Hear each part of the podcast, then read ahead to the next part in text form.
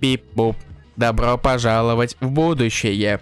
Это подкаст о комиксах «Раскрашенные раскраски 3000», но ведущие все равно те же. Илья Бройда и Руслан э, Хубиев. А Мы немножечко сегодня кубрики, но это последнее хорошее, что мы упомя- э, упомянем за этот эфир. Спасибо, что вы слушали наш подкаст. Вот вам ваше, ваше мнение. До свидания.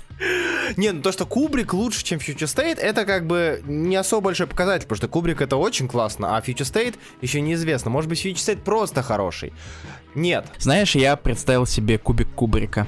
Я пытался придумать шутку про кубик Рубика, и мне пришла в голову, пришел в голову кубик Кубрика. Кубик Кубрика это Он, скорее всего, игра- был бы прямоугольным, как монолит такой. Нет, кубик Кубрика это такой же куб- игральный кубик, только все точки не черные, а красные. Стоп, какие точки на кубике Рубика? А, как вы можете понять, мы очень не хотим начинать говорить про Future State, поэтому а, а, Короче. немножечко отвлекаемся. Как вы поняли по макс- гениальному актерскому мастерству вашего покорного, мы обсуждаем будущее. Будущее DC, различные варианты будущего под названием одним общим Future State. Руслан, перестань вздыхать, пожалуйста. не хочу начинать, Илья. Если начнешь, то ты сможешь кончить. Нет, стоп. Это правда, это чистая правда. Я проверял, так это и работает. Так что да, я. Давайте, давайте просто. Давайте так, ребят, смотрите. Ситуация такая. Future State это тяжело. Future State это событие, которое длилось два месяца и заменило все основные ангоинги. И там было очень много серий. Очень много плохих серий. Некоторые неплохие, но очень много плохих. И мы как бы не хотели про него говорить особо. Но, судя по комментариям в, под многими постами, некоторые люди прям очень хотят, чтобы мы сделали отдельный выпуск и рассказали, что такое Future State, и обсудили вкратце некоторые се- э, все серии, но вкратце. Поэтому мы это сделаем. Но если вы так спойлерить, э, если вы думаете, вот мы сейчас расскажем про Future State, и вы такие, «М, как интересно, надо... зна-». Не надо. Ознакомливаться с этим не надо. Вы ничего не потеряете.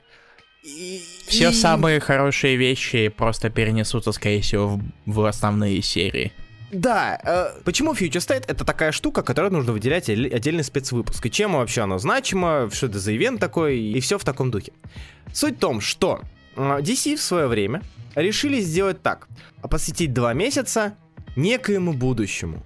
Событию под названием, периоду под названием Future State. Периоду, в котором все серии, все персонажи, все команды, некоторые новые, некоторые старые, перенесутся в будущее, и мы увидим э, варианты этого будущего. Некоторое будущее миллион лет спустя, некоторое будущее 10 лет спустя, 15 лет спустя. А, это такие альтернативные варианты будущего с разными новыми персонажами. Новым Бэтменом, новой Чудо-женщиной, новым Суперменом. А некоторые события, по сути, были перенесены затем в ongoing е, в настоящее. Допустим, а, некоторые аспекты вселенной Бэтмена, вроде вот магистрата, некоего большого брата, были немножко перенесены в ongoing. Некоторые аспекты Титанов, Академии Титанов, которая упоминается в Future State, была перенесена в ongoing. Так что Future State это альтернативное будущее, а, которое по факту является легким тизерочком того, что будет в настоящем. Однако прошлое у Future State, а точнее подоплеки и то, чем Future State должен был быть изначально, немного другие. Илья, расскажи, что это были за подоплеки? Ох, на самом деле Future State в каком-то роде был собран на коленке, потому что подразумевал, что он будет выглядеть совсем иначе. Изначально очень долго шли слухи о том, что DC забирается запустить инициативу под кодовым названием 5G. И я не про вакцины сейчас, э, и даже не про Билла Гейтса. Э, И даже в какой-то момент уже нач- начались подвижки, и на прошлый Free Comic Book Day должен был выйти ваншот под названием Generation Zero. И со временем бы выходили последующие ваншоты Generation One, то и так далее, пока не наступил бы тот самый Generation 5, собственно, пятое поколение, в котором как раз-таки появились бы э, новые версии старых персонажей. То есть, например, та же Яра Флор в качестве э, Чудо-женщины, новый Бэтмен, новый Супермен. Биба, да, если вы не слушали наши подкасты, у нас появилась потенциально очень странная привычка называть Тима Джейса Фокса Бибой, потому что... Потому что у него брат Боба, как иначе? Да, потому что у него брат Боба, действительно. Вот. Но так получилось, что не получилось, потому что 5G это было детище Дэна Дидио, а Дэна Дидио сказали Дэна Уйдио. А, Поэтому вместе с его уходом эти планы все схлопнулись, а все-таки какие-то моменты захотелось как-то сохранить. Поэтому полная инициатива Generation, которая по сути была бы Marvel Legacy таким аналогом его, э, превратилась в два ваншота Generations, про существование которых я успешно забываю каждый раз, а, а также в DC Future State. Он выходил два месяца в январе и феврале, а также в марте. Спасибо тебе большое, Супермен против Империус Лекс. Именно из-за тебя этот выпуск выходит в апреле, а не в конце февраля, но, возможно, оно и к лучшему. То есть, да, чтобы вы понимали, то, что изначально должно было стать сдвигом статуса кво персонажей, в настоящем времени, в, в текущем времени DC, стало альтернативным, возможным когда-нибудь случиться будущим. Будущим, на которое можно наплевать, сериями, на которые можно наплевать. Спокойно, без каких-либо практически потерь. Однако, это все-таки произошло, это все-таки выходило, мы за этим все-таки даже начинали следить, если вдруг вы слушаете не только спешл выпуски вроде этого, но при этом слушаете еще и на пульсе, где мы обсуждаем новые комиксы, вы могли заметить, что мы начинали захватывать и обсуждать первые выпуски этих серий. Однако затем успешно дропнули, чем освободили себе график и немножечко сохранили нервных клеток, э, и решили вынести это в спешл, который вы сейчас и слушаете. Итак, Future State большое количество серий. Но не такое большое, как э, 7 лет назад, кстати. Но не такое большое, как 7 лет назад. Действительно ли я прав? Потому что 7 лет назад у нас было событие конвергенция. 40 различных серий по два выпуска. Здесь же их всего-то 25, если да. не изменяет память. А так как здесь 25 серий, и нам нужно как-то покрыть все, про какие-то мы будем говорить относительно подробно, про какие-то мы будем говорить относительно кратко, потому что 86%, да, допустим 86, я говорю 86, потому что 86 звучит так, как будто мы реально высчитывали, 86% серий можно отнести к статусу максимальный... Эй, эй, так, рецензии в форме звуков из горла или других э, головных частей это моя прерогатива. Пожалуйста, жди сообщения от моих юристов. Отчисления уже переведены на твой счет. Так, так, у меня сессия скоро, какие отчисления? Ой, прости, пожалуйста, прости, никаких отчислений, ты все сдашь, ты молодец. Спасибо ты все сдашь так же, как мы сегодня сдадим спешл по Future State. Мы, как и запланировали DC изначально, а разбили все... А можно автомат? Автомат получишь в армии. А то он тырит э, мою прерогативу, то он меня бьет кринжем. Прости, пожалуйста. Но не только же мне страдать. Справедливо. Мы будем обсуждать данные комиксы так, как их запланировал Бог, а точнее DC, разбив на три составляющие. Семья Супермена, семья Лиги Справедливости и семья Бэтмена. Чтоб вы понимали, семья Супермена это Супермены и Чудо-женщина, семья Бэтмена это Бэтмены, Харли Квин и прочие. Batverse и прочий Бэтверс, а семья Лиги Справедливости это все остальное говно. В общем, мы, наверное, все это обсудим, думаю, довольно быстро, потому что я уже начинаю закипать. А, итак. Мы не начали, уже кипит. С чего мы начнем, Руслан, давай. Начнем мы давай с суперменской семьи, потому что там есть и довольно неплохие работы, и некоторые работы, прям я считаю, лучшими во всей этой подборке, uh-huh. так и проходное говно. Начнем мы с, с семьи Супермена. А, давай мы, наверное, м- зацепим основного Супермена. Основной Супермен это у нас Супермен Метрополиса, серия про Джона Кента. Да, она у нас посвящена тому, что наш дорогой Джон, которого успешно взрослил Брайан Майкл Бендис, спасибо ему за это огромное, засунул Метрополис в бутылку. По той причине, что это нужно было сделать, так как а, многие члены Метрополиса, многие жители Метрополиса были э, со внедренными чипами некой злой корпорации, злого представителя этой корпорации. И по соображениям безопасности Джон запихнул их в бутылку, что не очень понравилось Супергерл. Да. А, и, собственно, весь, вся эта серия посвящена противостоянию Джона и Брейника, который там тоже появляется. А, и параллельным небольшим срачком Супергерл. Из плюсов и минусов данной серии. Минусы, она максимально проходная, дженериковая, с точки зрения визуала в том числе. А, то есть это история, где надо было показать Джона, где надо было показать Джона, что он повзрослел, потому что в дальнейшем, потому что в дальнейшем после Future State нас ждет, и уже дождалась чего уж, новая серия Супермена Action Comics с новым авторским составом, где главную роль занимает как раз-таки Джон Кент. Ну, и... это было у нас и в Легионе, и даже да, если мне не изменяет память. Возможно, она изменяет, но это и было чуть и в Бендисе все-таки, учитывая, да, что это да, все-таки да. была его идея, поэтому все-таки это не самая новая вещь, которая могла угу. бы быть. Однако Джон Кент на первых ролях, можем посмотреть на то, как он справляется с этой ролью в рамках, ну, скажем так, основной суперменской серии. Э, есть пара интересных моментов, вроде того, что Джон сражается с суперменами разных стадий, то есть там есть супермен, грубо говоря, золотого века, серебряного века, 90-х, э, пост-думсдейный и современный супермен там тоже есть. То есть это такая а, история того, как Джон Кент, собственно, преодолевает вот этот вот блок себя как героя, а, что затем уже раскрывает Джонсон в, своей, в своем ангоинге сейчас. Насколько эта штука интересная? Ну, не совсем. Она как бы есть. Однако, как и со, со многими другими сериями, данной серии стоит относиться как некоему э, крючку и бесплатному тизеру и трейлеру тому, что хотят сделать в Infinite Frontier и что сейчас уже начинают делать в Infinite Frontier, новом периоде DC. Однако, помимо основной истории с э, Джоном Кентом, у нас есть еще парочка доп. историй. Первая доп. история это так, первый у нас был Мистер Миракл. Да. Истона и Делар... э, Де, Деландро. Э, доп. история, которая перекочевала из серии Суперменов Метрополис в серию Супермен Worlds of War. В целом, я... Мы сразу же затронем, наверное, все Мистера Миракла и отсюда из Worlds of War. Да, да, да. Хотя, да, кстати, их разделяют отдельно Part 1 и Part 1, что интересно.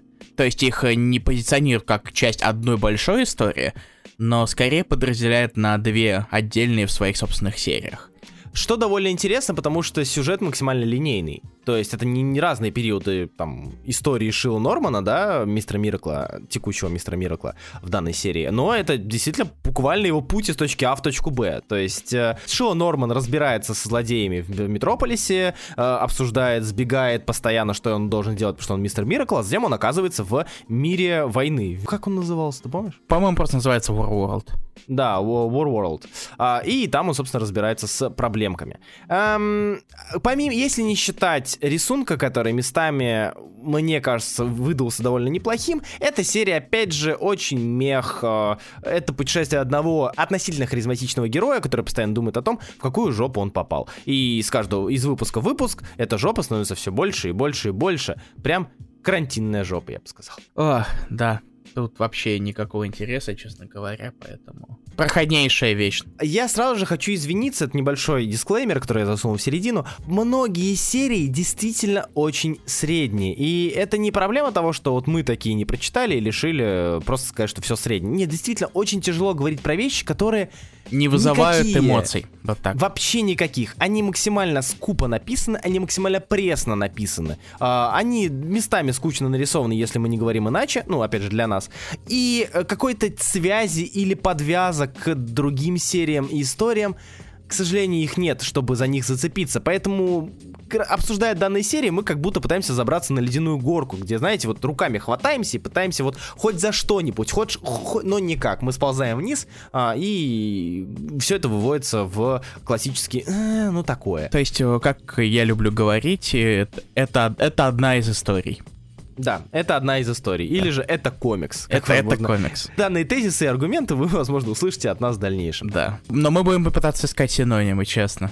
Мы очень извиняемся за то, что, наверное, кто-то захочет узнать поподробнее про данную историю, разбор данной истории. Но, к сожалению, если если, если не идет, то не идет. И сказать тут особо и нечего. Мистер Миракл бренд... Кому посоветовать? Не знаю. Стоит ли читать? Нет. Тратили ли это времени? Скорее да, чем нет. Поэтому к следующей истории. Guardian uh, все то же самое абсолютно. Uh, просто тут еще дополнительно хотя я хотя бы знал про Шила Нормана, про его существование, поскольку минимум я читал uh, Миракла Керби. А тут для меня совершеннейший ноунейм. И да, да, вы, скорее всего, опять много услышите э, что, от меня, что э, мне все равно на этого персонажа, но, честно скажу, я старался все-таки пытаться от этого как-то абстрагироваться, потому что это все-таки играет не мне, не мне на пользу, но тут как-то все совсем грустно, честно говоря. Да, Гардиан рассказывает нам про Джека Джордана, а, который был Гардианом, одним из персонажей DC, не придуманных в Future State, он довольно давно существует. А, и, по сути, это рассказ про то, как он а, пытается защитить Метрополис от персонажа Честная Мэри, при этом с попыткой спасти Джимми Олсона, о котором вы наверняка слышали. Опять же, если мы говорим про Future State, почти все истории можно разделить на идет огромная бабака в виде зла, с которой нужно сразиться, неко, нечто эфемерное, всесильное и поглощающее. Или же это какой-то местечковый злодей, с которым надо разобраться. И под данное описание подходят почти все серии Future State, что является одной из, большой, одной из больших проблем. Здесь же у нас местечковая злодейческая Мэри, попытка пропихнуть свою идеологию и попытка сделать это злодейскими способами. Ничего интересного ни с точки зрения визуала, ни с точки зрения сценария вы здесь не найдете. Далее, а я предлагаю зайти на Superman Worlds of War, ну, а, потому да, что раз мы начали про... Да? А, Superman Worlds of War это а продолжение Супермена в Метрополис идейное. Параллельное в каком-то роде. Ну, То да. есть, что, что творится с Кларком Кентом, пока Джон пытается что-то сделать с Метрополисом? Да, все верно. А, и, к сожалению, нам особо-то и не показали, что творится с Кларком Кентом-то. Он где-то дерется, все. Потому что это там все-таки нам показывают, что с ним происходит, однако это обрамлено такими в каком-то роде уже привычными историями о том, как люди, простые люди рассуждают о том, как Супермен повлиял на их жизнь. Там, как он спас кого-то, как он, э, там, не знаю, вытащил их собаку из горящего дома и все такое. Но параллельно показывает, как пока они все это обсуждают, э, Кларк Кент у нас гладиатор внезапно. Причем самое забавное, его гладиаторская, гладиаторская составляющая практически никак не раскрывается, помимо его там а, общения на, во втором выпуске общения с Монгулом. И все, то есть он как бы он как он, он, он декорация, он декорация в истории восхваления Супермена. Мы уже обсуждали ее в рамках первого выпуска, в рамках э, на пульсе. И я там говорил, что в целом неплохая история. она действительно неплохая. То есть она такая метафорическая, восхвалительная, которая в принципе совершенно не обязательно, но которая все-таки есть. В чем самое забавное, что Филипп Кеннеди Джонсон взял вот эту вот э, притчу вместо сценариев и перенес ее в Супермена, то есть в основную текущую линейку Супермена и Action Comics, потому что и э, в Superman Worlds of War у него притчевали разные люди, а в Супермене у него притчует Джон Кент, сын Кларка Кента. Э, я надеюсь, что данный сценарный стиль, если можно так назвать его, он не продлится очень долго, потому что, ну, тяжеловато. Ты хочешь читать комикс, а не размышления на фоне, э, которых многовато у него в принципе, да. Это не самая плохая история, но я не думаю, что нам сильно нужно рассуждать насчет обязательности, потому что большинство из этого, оно, в принципе, не обязательное, потому что это возможное будущее. Я бы сказал, что ни одна из этих серий не обязательна. Ну, э, понимаешь, я бы сказал разве что до бет мира, потому что к ним, ну это, я сейчас забегаю чуть вперед, потому что там потихонечку создается ощущение, то, что чуть-чуть к этому так или иначе ведут. Да, я согласен. Однако об этом чуть попозже. Да, но в Супермене этого, скорее всего, по сути, не будет. Скорее нет, чем да. А вторая история это Midnight от Бекки Клуна, Майкла Конрада и Глеба Мельникова. И неожиданно для меня, неожиданно для себя я открыл, что второй выпуск рисовал Оуминг вместо Глеба Мельникова. Вторую часть истории. Это, по сути, такое э, восхваление 90-х и мордобоя с различными страшными созданиями. Немножечко юмора, немножечко роботов, немножечко андроидов, немножечко ужаса в плане боди-хоррор сайфайности, которого там можете найти. Развлекательная серия определенно, развлекательная история. Э, стоит ли ее почитать? Это не совсем, чтобы трата времени. Бекки Клунан и Конрад сделали, в принципе, неплохой сценарий, который чисто, мне кажется, в кавычках можно назвать сценарием, потому что это скорее эм, обрамление движения и экшена, который там есть. Э, как Глеб Мельников, так и Оуминг в целом неплохо делают э, то, что они делают. Оуминговская часть мне понравилась чуть больше, потому что э, в ней как-то... Она, она немножечко лучше раскрыла юмористические потуги Бекки Клунан Конрада в сценарии. Э, у Мельникова же движуха. Омин не стесняется играть с, э, так сказать, это... Как это называется? Да, с карикатурностью. То есть mm-hmm. он в любой момент может, может сплющить Миднайтера, так что это будет выглядеть очень комично, а в какой-то момент они выглядят как будто это нормальные люди. То есть у него рисунок более, я не знаю, пластичнее, можно сказать? Я думаю, что да, в пластичный, в принципе, Мельников подойдет. же как раз-таки больше вызывает вайбы суровых 90-х и большого количества штрихов. Ну да, то есть у нее такие монументальные фигуры, большие, страшные, э, внушающие там ужас, ну и в целом такой тут драйв и ужас у Мельникова. Да. У Оминга у него больше карикатурность, пластичность, что тоже, в принципе, подошло серии. Наверное, мне кажется, в то, э, если мы говорим про вторую половину серии, она подошла бы больше. Я не думаю, что Оуминг в первой части истории сделал бы бы лучше, учитывая большое количество различных бабак, которые туда засунули. Ну, и на самом деле, признаюсь честно, я не сразу заметил смену художника. Серьезно? Да. Ну, я не, я, я не смотрел в титры Ага. изначально, потому что думал, ну, кто будет менять художника в середине истории из двух частей. Э, Но тут мне кажется, что это даже в каком-то роде разумно, потому что все-таки эти две части, они разные. Потому Да. что первый это Миднайтер против э, неведомых хреней Мгм. жутких, а во второй части это Миднайтер без этих неведомых хреней. Поэтому Midnighter это такая развлекательная штучка, движовая развлекательная штука, котор- на которую, в принципе, можно обратить внимание, если э, вам нравится Midnighter. В целом, если вам нравится Midnighter, это прям хорошая, крепкая штучка для прочтения. И третья история, самая, самая черная лошадка здесь, что иронично, потому что серия называется «Черная гонщица». Э, история про э, войномир, трущобы, классический персонаж из, из, из низов, которая э, вдруг поднимается наверх по пирамиде силы и начинает бороться за свободу с э, гнетущим правительством, с гнетущими властимеющими. Э, в целом, опять же, ничего интересного, если вам не нравятся гонки, неоны и все. Если вам нравится трон, то может вам понравится. Да, да, если вам нравится Трон, в принципе, можете обратить внимание, в остальном, в принципе, пропустить можно на, с- на изиче. Короче, дальше у нас э, се- комикс, который стоит особняком, только потому, что в нем всего одна часть, это Future State Hou- Superman House of L. Его тоже пишет Филипп Кеннеди Джонсон, который сейчас занимается Супермена-версом. И он показывает различные, как, как бы это сказать-то получше, версии... Насле... Нас- наследники. наследные версии Супермена, да. Да, Наследников Супермена, которые так или иначе появились.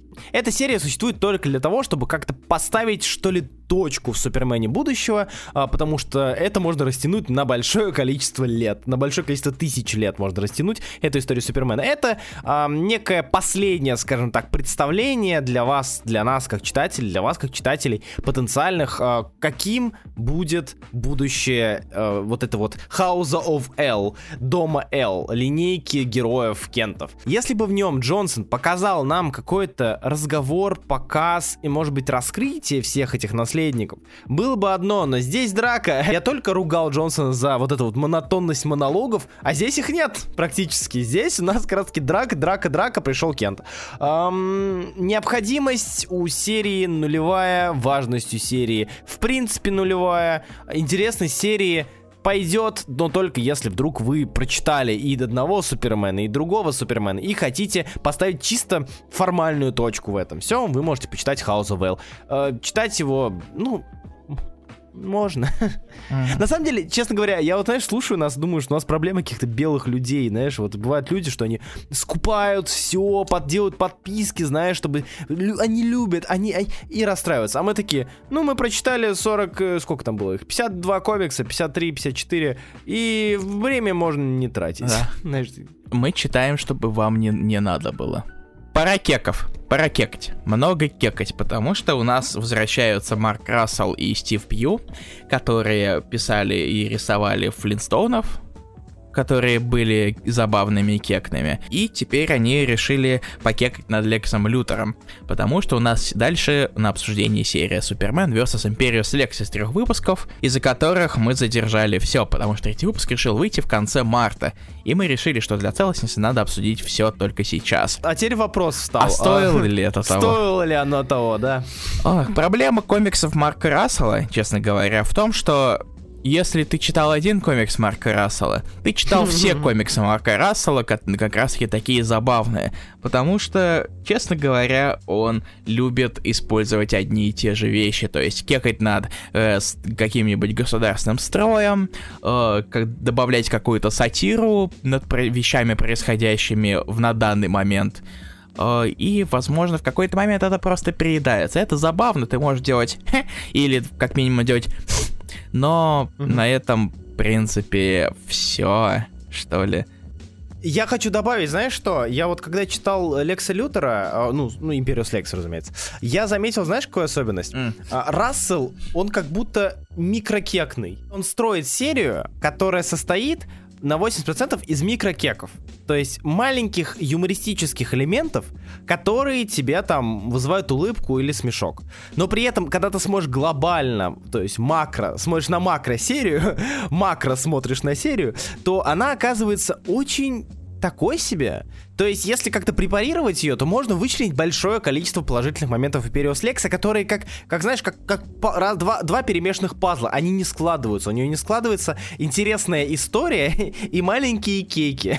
Не, не знаю, понял ли ты, что я ну, имею в виду или примерно, нет? Примерно, да. То есть, э, ис- ес, эта история, если смотреть поверх э, забавных моментов, она так себе, в этом это хочешь сказать. Да, да, то есть, как бы э, в, в купе, если смотреть, в общем, эта история про то, как Лекс Лекс Лютер попросил помощи у местного ООН галактического, и галактический ООН решил ему помочь, Олег сказал, ха, попались, я на самом деле злодей был все еще, и вообще я алчный, о чем мы знали. И это свелось к драке, ну, столкновению Супермена и Империус Лекса. Супермена, Лоис Лойн и самого Лекса.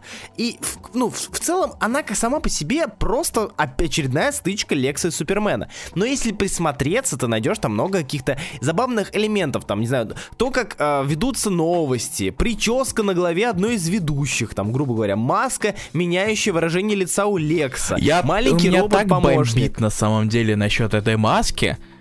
Они ее не снимают. Да, Он, да, Лекс да, да. не снимет маску. Если вы видели этот мем, наверное, видели, скорее всего, этот мемас, э, не про Лекс, но про вояк, у которого злое лицо, такое, но маска такая улыбч, улыбчивая. У всех эта ассоциация была, в принципе, э, но в Империус Лекси нам не покажут, как выглядит его лицо на самом деле. И это главное разочарование в этой серии для меня, честно говоря. Угу, угу. То есть, э, не знаю, э, мне кажется, что Флинстоуны работали только по той причине, что там не нужен был сюжет в принципе. То есть мы и так знаем, что такое Флинстоуны. Мы знаем на чем основывается, да, юмор и, в принципе, прикол и важность этой серии, анимационной серии, анимационного мультсериала. А, и поэтому добавление в реально существующий мультсериал маленьких э, вот таких вот э, социальных каких-то политических элементов, э, это само по себе вызывало смешок и заставляло любить себя эту серию. Когда мы говорим про Супермена и Лекса, казалось бы, то же самое. Супермен опять сражается с Лексом, но с добавлением каких-то политических социальных аспектов. Но вот здесь, в этих трех выпусках, данных э, кеков просто не хватило, чтобы прям максимально влюбиться в эту серию, на мой взгляд. Ну, да, скажу. Это плюс Флинстоуни это очень сильно играл на контрасте. Да, да. То есть, да, да. казалось бы, мультик, который в каком-то роде там были все-таки шутки для достаточно взрослых, но mm-hmm. по своей сути это было я бада-баду, э, я тебя найду. Нет, стоп, не то. А, я не знаю, что сейчас это было, но... А, но в истории про Супермена и Лекса Лютера это как раз-таки куда больше ожидается. И, опять же, как я уже говорил, это уже было. Поэтому угу. эффект становится еще меньше. Наверное, я ожидал того, что Супермен, э, хотя комикс называется Супермен против Лекса, да, я надеялся, что здесь будет какой-то политическая комедия про то, как Супермен взаимодействует с Лексом, там, властителем и президентом своей планеты, который алчный, который, которого вроде все любят, но который пропагандон, да, грубо говоря, а, без пропа. Вот, а, который... Спасибо.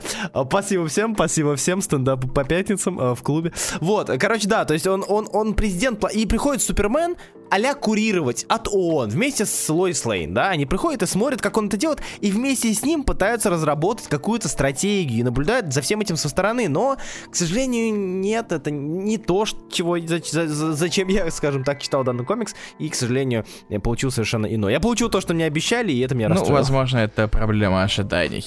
Конечно, великая вечная проблема ожидания. Да. Ну, что поделать. Ох. Таков Супермен vs. Imperius Lex. Далее у нас э, мы на Суперменились, а теперь пора на Супервумениться. Э, Кара Зорел Супервумен. Два выпуска, как обычно. Тут у нас команда из двух Маргарит, Пеннет и Саваш, сценарий и рисунок. И он рассказывает о том, как э, Кара Зорел, которая стала уже Супервумен, решила свалить с земли и расположилась на Луне, где открыла нечто вроде колонии для беженцев со всей галактики. И однажды на, как раз-таки в эту колонию приземлился корабль, которым управляет беглянка-инопланетянка. На этом начинается история. Во-первых, она очень красивая, потому что Саваш очень редко подводит, и тут э, вы можете увидеть достаточно приятный рисунок с интересными раскадровками, разворотами э, и приятными пастельными цветами. Сюжетно же это в основном на самом деле э, история о том, как Кара всю свою жизнь борется с тем, что она всегда вторая. Что бы mm-hmm. она ни делала, всегда все обращают внимание на Супермена э, или кого-то еще. То есть, что как бы она ни старалась, все равно всем не так пофиг. Не, всем да, куда больше пофиг на нее. Назовем это синдром Батрейбила. Хех. Кстати, да, примерно так. В принципе, комикс не такой плохой мне показался, честно говоря. А мне он показался крайне неплохим, но э, это комикс, в котором очень сильно перетягивает рисунок от сценария. А, мне настолько нравится Маргарита Саваш. Мне настолько нравится, что она делает с рисунком, что она делает с разворотами, что она делает с этим, с этим э, внедрением мифичности с этой девочкой-инопланетянином. То есть, да, казалось бы, история довольно максимально э, предсказуема. Куда-то прилетает кто-то, крайне милый и интересный, увлекательный, классный персонаж со страшным прошлым. И тут мы видим, как за этим персонажем прилетает некое зло. Ну и что будет дальше, вы там сами уже можете догадаться. То есть в плане сценарности здесь откровений вы не найдете, но здесь есть какая-то не знаю, химия между персонажами, и вот тем, как прописывает Маргарет Бенд, прописывает вот эту вот уже уставшую Кару, уже уставшую Кару Зорел, которая и то сделала для, для беженцев, и то сделала для беженцев, а они все, э, ну окей, ну ладно, как скажешь. Класс, спасибо наивно приятная серия. Вот, я скажу так. А, но если мы, говоря, разбираем и разбиваем данную серию э, с точки зрения, что понравилось больше, как написано или как нарисовано, я скажу, визуал тут тянет очень, си очень сильно. Хотя и сценарий неплох. Ну, в принципе, да. То есть Беннет не так плоха, но куда более заметен рисунок тут все-таки. И да, это его да. главное преимущество перед другими. Особенно учитывая э, большое количество серий, в которых рисунок такой DC House стайл. Угу. Простите за мой английский. Ничего, Илья, я, я им объясню. Короче, он дженериковый. Понимаете? Бищ. То есть, как бы, если вы, вы читаете комикс, вы читаете комикс такие, Блин, что-то я on the fence насчет этого комикса, ну, как-то не знаю. Знаете, он такой, он дженериковый, он, он казуальный больно. Oh my God, блин, Руслан. В общем, Илья имел в виду, что у DC есть свой классический супергеройский стиль. Да, да, такой стиль, который можно заметить, такое сходство у некоторых художников, э, в котором я даже не особо могу их различить между собой. Сандавала Жима лишь. Фернандеза. Фернандезный. Да. вот Тимса, вот. кстати, Тимс так Тимс, очень хороший кстати, образец, да. который рисовал да. Супермена в Метрополис как раз-таки. У него тоже, мне кажется, вот такой вот э, DC-шный традиционный стиль. То есть поставить их в ряд, и в целом возникнут какие-то проблемы с а, распознанием. Но, однако, однако... Однако, здравствуйте. А, однако, здравствуйте, да. Это была Скара Зорел Супервумен. Дальше. Будущее, совсем-совсем-совсем будущее, у которого даже нет года, просто называет его конец времен. Это Immortal Wonder Woman. Э, снова Бекки Клунан и Майкл Конрад, которые продолжили писать Чудо-женщину дальше, но мы сейчас не об этом. А рисует это дело Джен Бартел, которая обычно комиксов рисует мало. У нее, по-моему, всего одна маленькая серия, которая то ли закончилась, то ли ушла на хиатус, Blackbird называлась. И она О, была да. давно. Вот. Э, но в основном она занимается иллюстрациями, а тут бабах ты дыщ, она рисует снова комикс из двух выпусков, где все померли, все померло, осталось только Чудо-женщина. И она параллельно вспоминает, что было до того. Мы здесь видим, опять же, моноложью историю, мон моноложье истории. История таких э, пространных мыслей о том, какое место Диана занимала в мире до, какое место она занимает сейчас, могут ли боги, э, стоит, стоит ли богам стремиться к выживанию, мож, или, может быть, это сентиментально заставляет ее искать новый дом, э, а не умирать с честью, как призывают другие амазонки, столкновение с Дарксайдом и все в таком духе. То есть Immortal Wonder Woman, по сути, это комикс без какого-то линейного сюжета. Без, в принципе, без сюжета. Это скорее такая лужица мыслей, э, дневник чудо-женщины. Вот лужица мыслей? Луж, лужица, я почему-то не знаю, почему-то Гарри Поттера вспомнил вот с этим, с, с, с, с, с чашей мыслей, я забыл, как она называлась. Господи. Короче, это, э, это вот, а вы открывайте паблик мысли Дианы. Лужица и там, мыслей. Лужица мысль. Да, лужица мы. Да у меня луж. У, у кого-то мозг, у меня лужица. Чё пристали? Ну да, так бывает. Прости. У меня просто начала воображалка работать, пытаясь представить, как может выглядеть лужица мыслей. Ты думаешь, серое вещество просто так названо? У меня серое вещество расплескалось, и что теперь делать? Я не знаю. Э, Короче, да, Immortal Wonder Woman это такое просто... Спасибо. Это ведро подставь, да, что не протекало. Immortal Wonder Woman... Таз. Immortal Wonder Woman это пространная серия про последние мысли Дианы и сражение с неким бесформенным злом. Вот примерно оно. Это как раз-таки то, о чем я говорил, да? Вот есть две. У нас есть локальные злодеи или же масштабная какая-то злюка непонятной формы и вида и силы. Это вот данное, э, это оно. Стоит ли читать эту серию? Да, ради Джен Бартел. Я очень люблю Джен Бартел Джен здесь. Бартел очень а... крутая, в принципе. Э, возможно, вы видели, что мне очень сильно зашли ее э, обложки, которые были к месяцу истории, жен... месяцу женской истории, совсем недавние, они были очень классные. Да. Э, и, в принципе, иллюстрации у нее достаточно неплохие. И в комиксах она, именно в сторителлинге, она, в принципе, не подвела, кроме пары моментов, например, с очень забавно стоящим Дарксайдом, который, mm-hmm, да. который нам сильно запомнилось. Но во всем остальном претензий особо и нет, честно говоря. И качестве плюса цвета. Очень классные цвета. Да, да. Я бы сказал, знаешь, что, типа, были бы претензии к сюжету, но как такового к сюжету, ну, это не сюжет, это, это мысли, это дневник. Да. Это мысли вслух, и тут при, придраться можно только к тому, что сюжета нет. Но я не думаю, что, когда мы говорим про конец времен, здесь нужен какой-то сюжет с путешествием и путем героя из точки А в точку Б, или героини в данном случае. Да. Так что... Ну и тут на самом деле есть в каком-то роде э, даже даже немножечко, мне кажется, избежали э, очень традиционного для Future State, о чем мы дальше поговорим, э, бо- очень большой любви к все очень хреново. То есть, угу, то есть все да. совершенно отвратительно, блекло, мерзко и так далее. Здесь, конечно, осталась только Чудо-женщина. Но тут нет какой-то атмосферы совершенной блеклости. Вот так. Да. Это не гнетущий комикс, хотя здесь есть довольно тяжелые моменты. Да. Смерти, гибели и поглощения вселенной. То есть это не простой комикс э, э, и нелегкий, не в плане того, как, э, что его легко усвоить и так далее, а в смысле поднимаемых тем, но при этом он не создает ощущение безысходности. Вот так. Так что Immortal Wonder Woman это такая легкая услада для глаз с небольшими, не раздражающими мыслями Дианы. То есть, мне кажется, в принципе, не так плохо. Да. Но я не могу этого сказать про вторую историю Нуби от Макини, Мартинес и Моралеса. Потому что это как раз-таки путешествие персонажа с точки А в точку Б. Вот это знаменитое путешествие героя. Вот это вот оно. Тут у нас это не, из... не конец времен, тут у нас боль, более близкое будущее. Я не помню точно какой год, честно говоря, но какой-то год, где все еще есть клубы, скажем так. Потому что тут есть клуб, где все дэнсят. Дэнсят? Да, дэнсят. Я специально сказал дэнсят, потому что это клуб. Тэп. А, так вот. это... И эта история, вот, мы возвращаемся к городу проходников, потому что она абсолютно проходная. Вот. Да. То есть я а... даже, честно говоря, не могу особо вспомнить, что там такого было, кроме драки с Граалем в самом начале.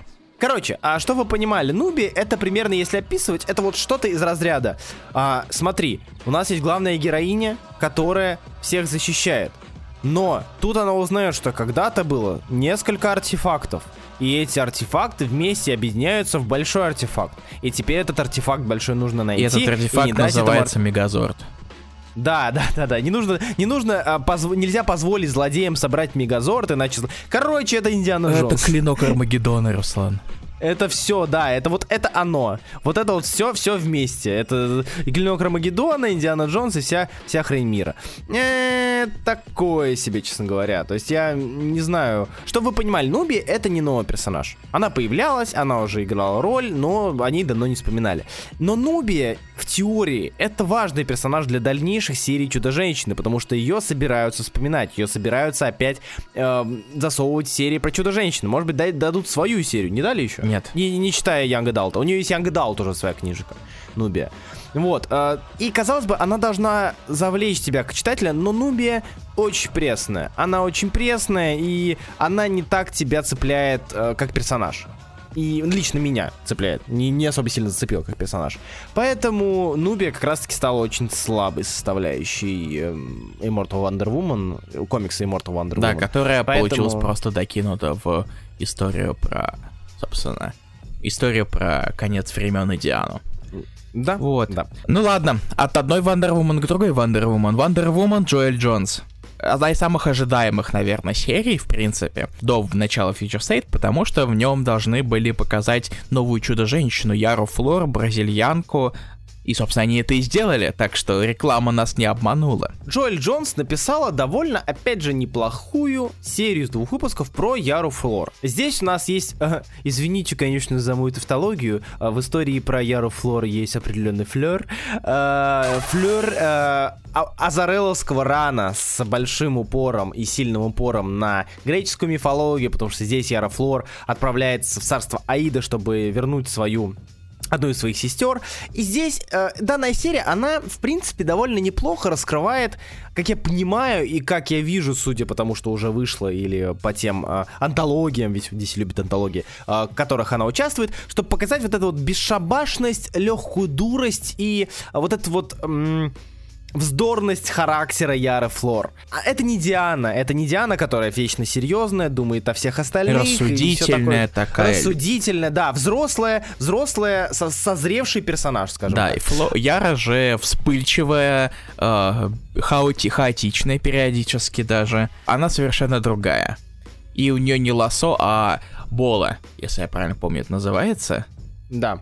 И, и здесь у нас, по сути, это Яра Флор, этот персонаж э, с э, кучей довольно прикольных реплик. Опять же, Джоэль Джонс, э, мне кажется, все-таки неплохая сценаристка и хорошая сценаристка, и она умеет прописывать персонажей, если персонаж ей заходит. Как было с Кэтвумен, Леди Киллер и той же, то, той же самой Чудо-женщины. И здесь она, да, прописывает такую вот, как мы уже говорили, наглую, дерзкую девушку, которая идет в Аид. И здесь в целом вы найдете, в принципе, большое количество плюсов. Мне нравится рисунок Джоэль Джонс, поэтому для себя я отметил это. А здесь есть динамика, здесь есть интересная интерпретация ада, который, куда, куда собственно, идет персонаж. Здесь есть э, классический, мелкий, как я уже, кстати, говорил, по-моему, я это упоминал, когда мы обсуждали первый выпуск, это как раз-таки э, э, диснеевская, э, диснеевская концепция маленького комик-релифа, маленького смешного персонажа, который будет на фоне и будет, э, по сути, то, в том числе втягивать неприятности главную героиню. А здесь она предстала в виде маленькой феи. Uh-huh.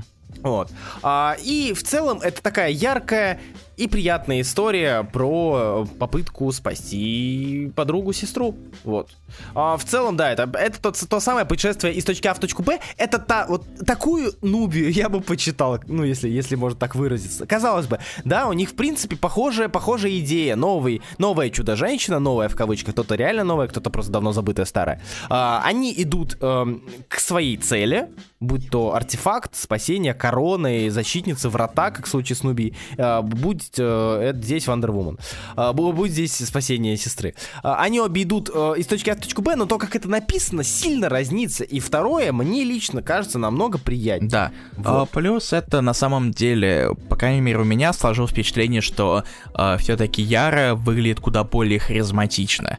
Э, и вот эта вот хаотичность придает ей какую-то, не знаю, изюминку, которая выделяет ее на фоне других достаточно обычных персонажей без каких-либо да. выделяющихся черт.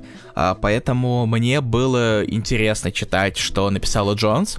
А, и, видимо, не только мне одному, потому что, во-первых, э, уже в мае выходит Girl, с Ярой в главной роли.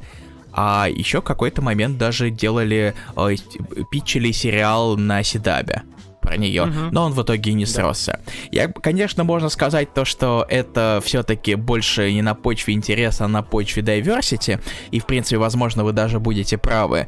Но я хочу чуть-чуть верить, что, может быть, все-таки ознакомились хоть как-то. Да, потому что это тот случай, когда, знаете, можно кричать, ну, можно кричать про diversity, но если серия совмещает и diversity, и при этом качественный сюжет, рисунок и так далее, я всеми руками за, мне это вот прям очень-очень-очень нравится. А, поэтому, да, Яра Флор крайне неплохая серия, одна из лучших, на, на мой взгляд, и, видимо, на взгляд Ильи, mm-hmm. не знаю, может быть, он меня исправит, в линейке Future State, а, так что всем советуем читать.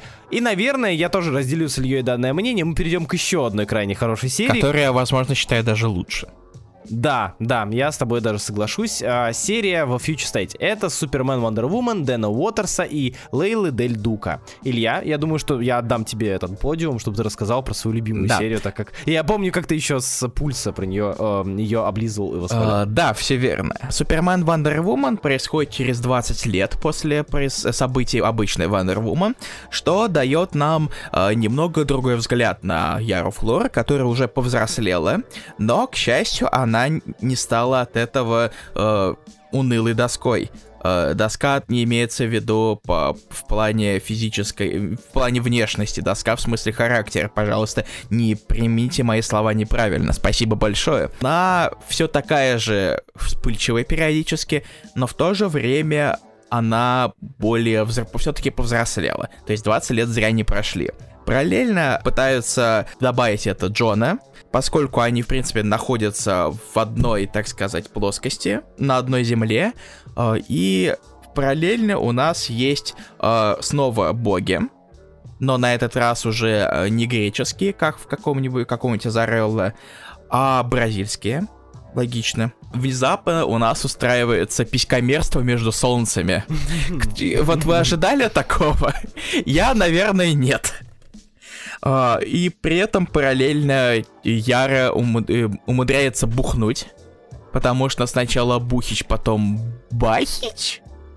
Я не знаю, как э, Махач, не знаю. Илья, знаешь, вот ты критиковал меня за кринж, а я промолчу, потому что твой кринж я готов воспринимать молча, с уверенностью и верой в завтрашний а, Руслан, твой комментарий это как раз-таки реакция на кринж, честно говоря. Я знаю. Поэтому, поэтому не пытайся строить из себя святого, потому что ты только что провалил экзамен. Ты меня раскусил. Да, я такой. И на самом деле мне понравилась динамика Супермена и Чудо-женщины, потому что они контрастируют каком-то роде. Потому что э, э, Супермен, он из себя все-таки Джон наш. Он все-таки такой образцовый защитник города, который каждый день встает, э, фигачит облаками «Доброе утро, Метрополис», э, и... А, а Чудо-женщина бегает и пухает с корешами-богами. Чудо-женщина бегает, под, под, подходит депутат и говорит, какого черта пробки на дорогах? Да. Что это за... Как ты, вы смеете? Какого хрена? Ты что отжал бабло? Да, не да, смей да, брать да, бабло у народа. А, и водитель вертолета, не смей стрелять в чудо-женщину. Это, и это, возможно, в каком-то роде даже больше мне понравилось, чем э, вариация Джонс, хотя она все-таки ее и создала. Но в каком-то mm-hmm. роде, возможно, я и рад тому, что все-таки дальше работает над ней Джонс все-таки. Потому mm-hmm. что Возможно, на мне все-таки сказалось как-то быстрое повзросление Джона, и я не mm-hmm. хочу, чтобы с Ярой случилось то же самое сразу же. Да. Потому что да. у нас забрали суперсыновей все-таки. А, блин, Нет, да, а Мася все равно, вопреки всему, все еще делает их. То есть, например, вот вышла в цифре of Super Sons, которая mm-hmm. плюет на всех ваших бендисов. То есть, э, в принципе, может продолжать выходить, могут продолжать выходить эта история, но это все равно уже как-то не то получается. Да. И я не хочу, чтобы то же самое случилось с Ярой, чтобы она уже снова была взрослой, хоть и периодически хаотичной. И, и мне все-таки хочется, чтобы она еще какое-то время побыла взбалмошной. В то же время я хоть понял, что мне надо все-таки нарыть и почитать побольше комиксов Дэна Уотерса, потому что я понял, что мне начинает нравиться его работа, хотя я никогда не обращал внимания на него, честно говоря. Потому что вот Супермен, история в Супермен Red and Blue э, и Homesick Pilots мне его нравятся нынешние. Это тоже Уотерс? Серьезно? Да. Ха, нифига себе. Я что я, я, я, я... А, а... Он еще писал Люцифера в Sandman Universe. Блин, я его начинал, мне он даже нравился, но я его uh-huh. дропнул где-то в выпуске на третьем измерении. Uh, от, я вот хочу Лимбо прочитать наконец-то, я уже говорил об этом, но я хочу еще раз все-таки сказать себе, чтобы я, я хочу его прочитать, и я надеюсь, что я даже не забуду об этом после того, как мы закончим записывать. И другие его комиксы, которые я прямо сейчас не вспомню, вот.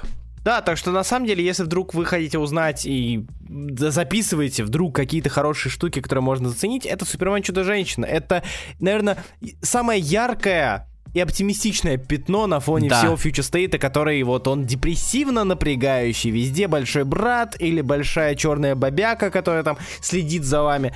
Это вот прям такое э, пятно, ярко-ярко-ярко хорошее пятно. На самом деле, самое забавное, что вот мы сейчас обсуждаем, я пришел к выводу, что семья Супермена а, хранит в себе, наверное, большую часть хороших серий mm. по сравнению со всем остальным. Да. Если не, ну почти все даже хорошие серии, а, ну, которые, которые выходили. В принципе, да, они самые запоминающиеся как раз-таки потому, что они выделяются тем, что они несовершенно блеклые. Да, и как раз-таки Супермен Вандер Вумен мне тоже запомнил, потому что она яркая не только потому, что там несколько солнц, но и потому, что она не, тоже не безысходная. Вот так.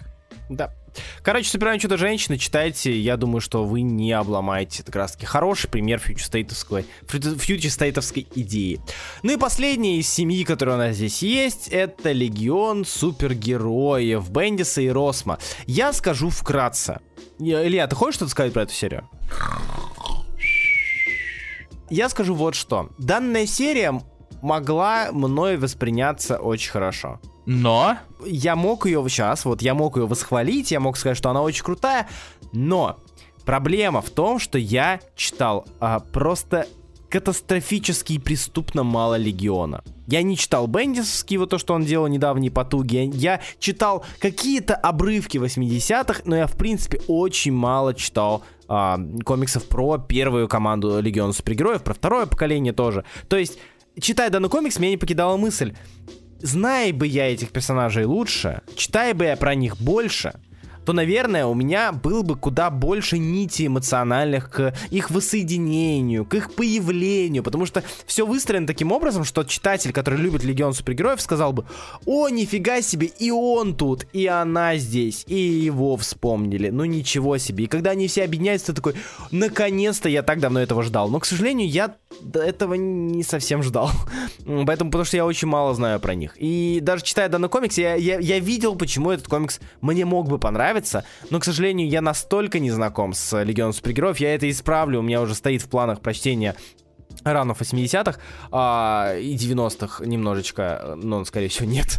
Вот, а, настолько, настолько я, мне мог он понравиться, что вот. И даже немножечко обидно, потому что, наверное, возможно, я бы радовался данной, данной серии. Но, к сожалению, он прошел мимо меня чисто из-за моего малого бэкграунда по персонажам. Да.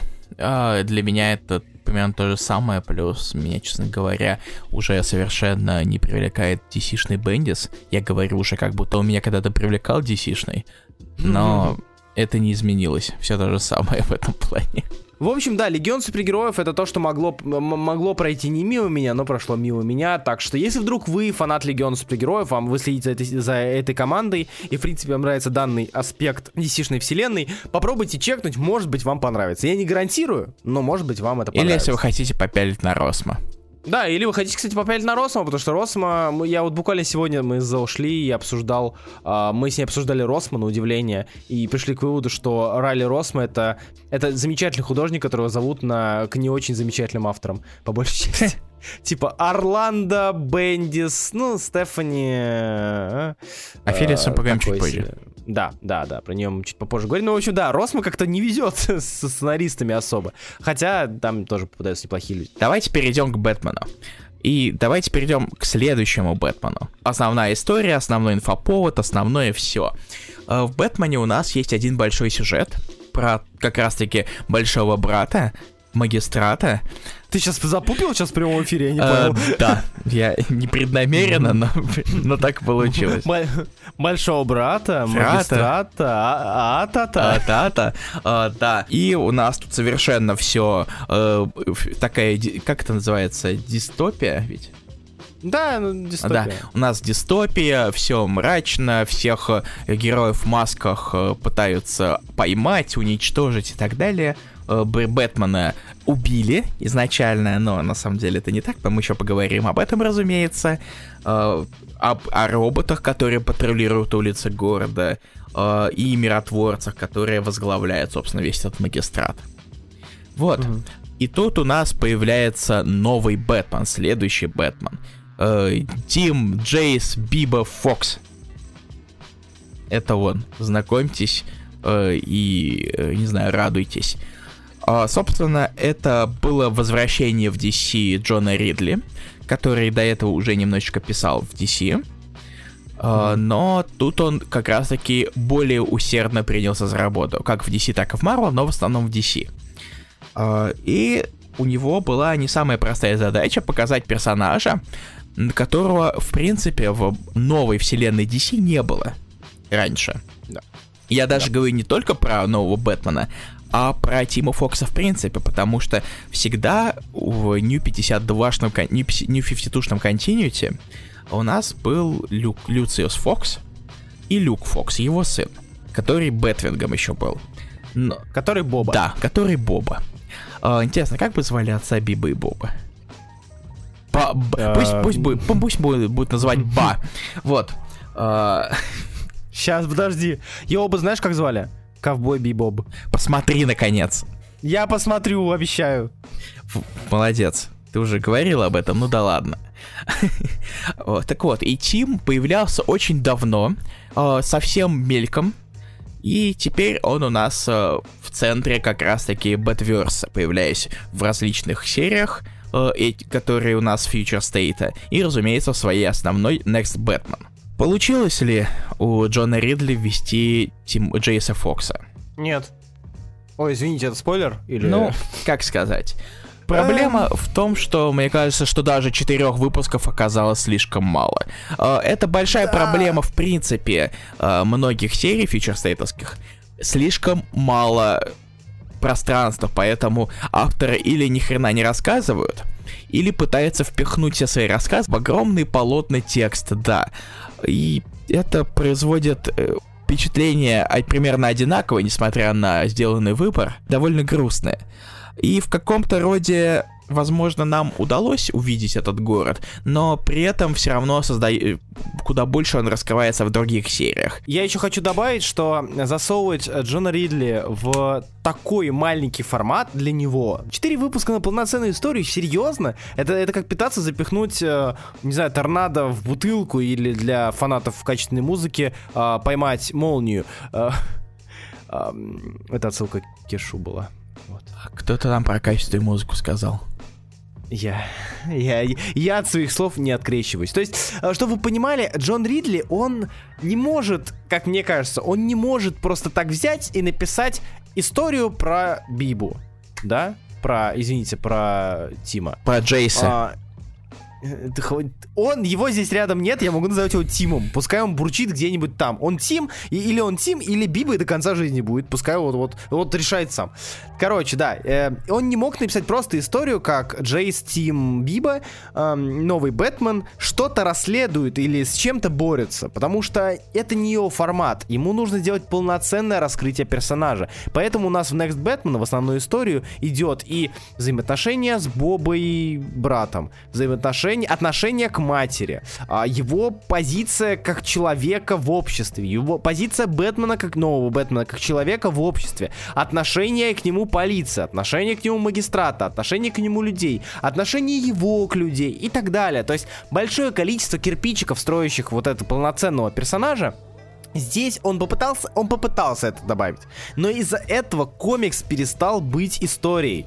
То есть это у него- это получилось просто какой-то кадр из его биографии, с большим количеством его биографий. Да, наконец, лично я для себя примерно понял, что вот к концу четвертого выпуска, последнего, какое отношение у Бибы к Бобби, какое отношение у Бибы к ковбою Бибопу, какое отношение у Бибы к жене ковбоя Бибопа, к людям, к магистрату. Я все это понял, но я не получил комикса, я не получил истории.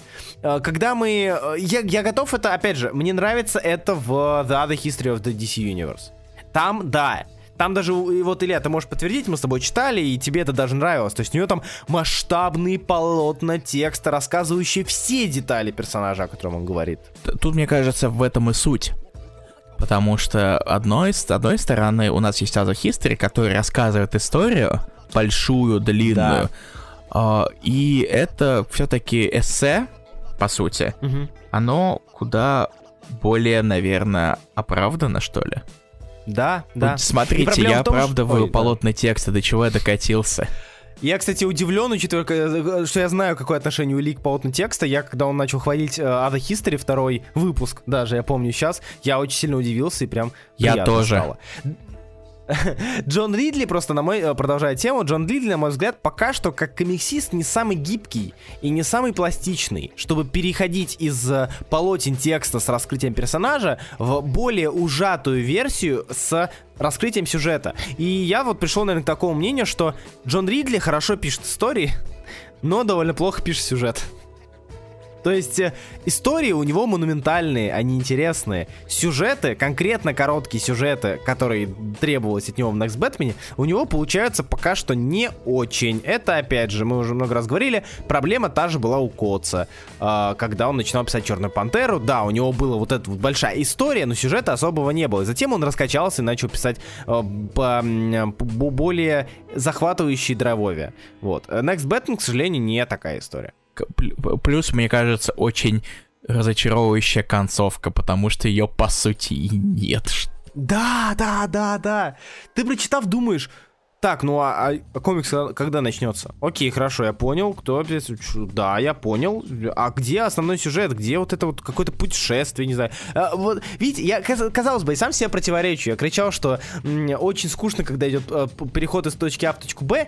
И э, как хорошо, когда у Immortal Iron Fist, Immortal Iron Fist, все, у Immortal Wonder Woman этого нет. Но здесь, к сожалению, это было нужно. Это новый персонаж. Ему нужно как-то показать. Но, к сожалению, не... И грустно, правда, грустно. серьезно, вот я очень прям... Э, у меня обычно такого нет, что меня именно разочаровывает концовка. Потому что mm-hmm. обычно у меня такое, ну ладно, оно кончилось, допустим. Гидон Фолс. да, ну ладно, Гидон Фолс тоже. Но тут прям абсолютный обрубок вместо концовки. То есть у нас есть, э, у нас происходит, в общем-то, кульминация, происходя, собственно, событий. А, и в конце как будто места совершенно не остается, чтобы как-то это закончить, и в итоге просто на фоне uh, это воет Виз Калифа. Да, да. И, возможно, когда-нибудь это, мы увидим его снова. В смысле, угу. Бэтмена, не Уиза Калифу. Да.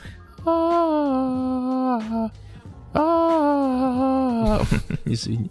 Я пытался пошутить про семью, но чтобы не говорить это прямым текстом. В общем, да, но это не единственная история в Next Batman. И это не единственный сюжет. У него есть еще три... Четыре. четыре, четыре сюжета.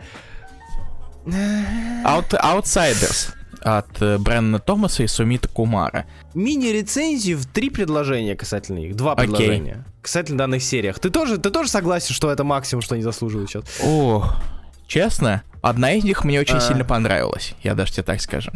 А, так.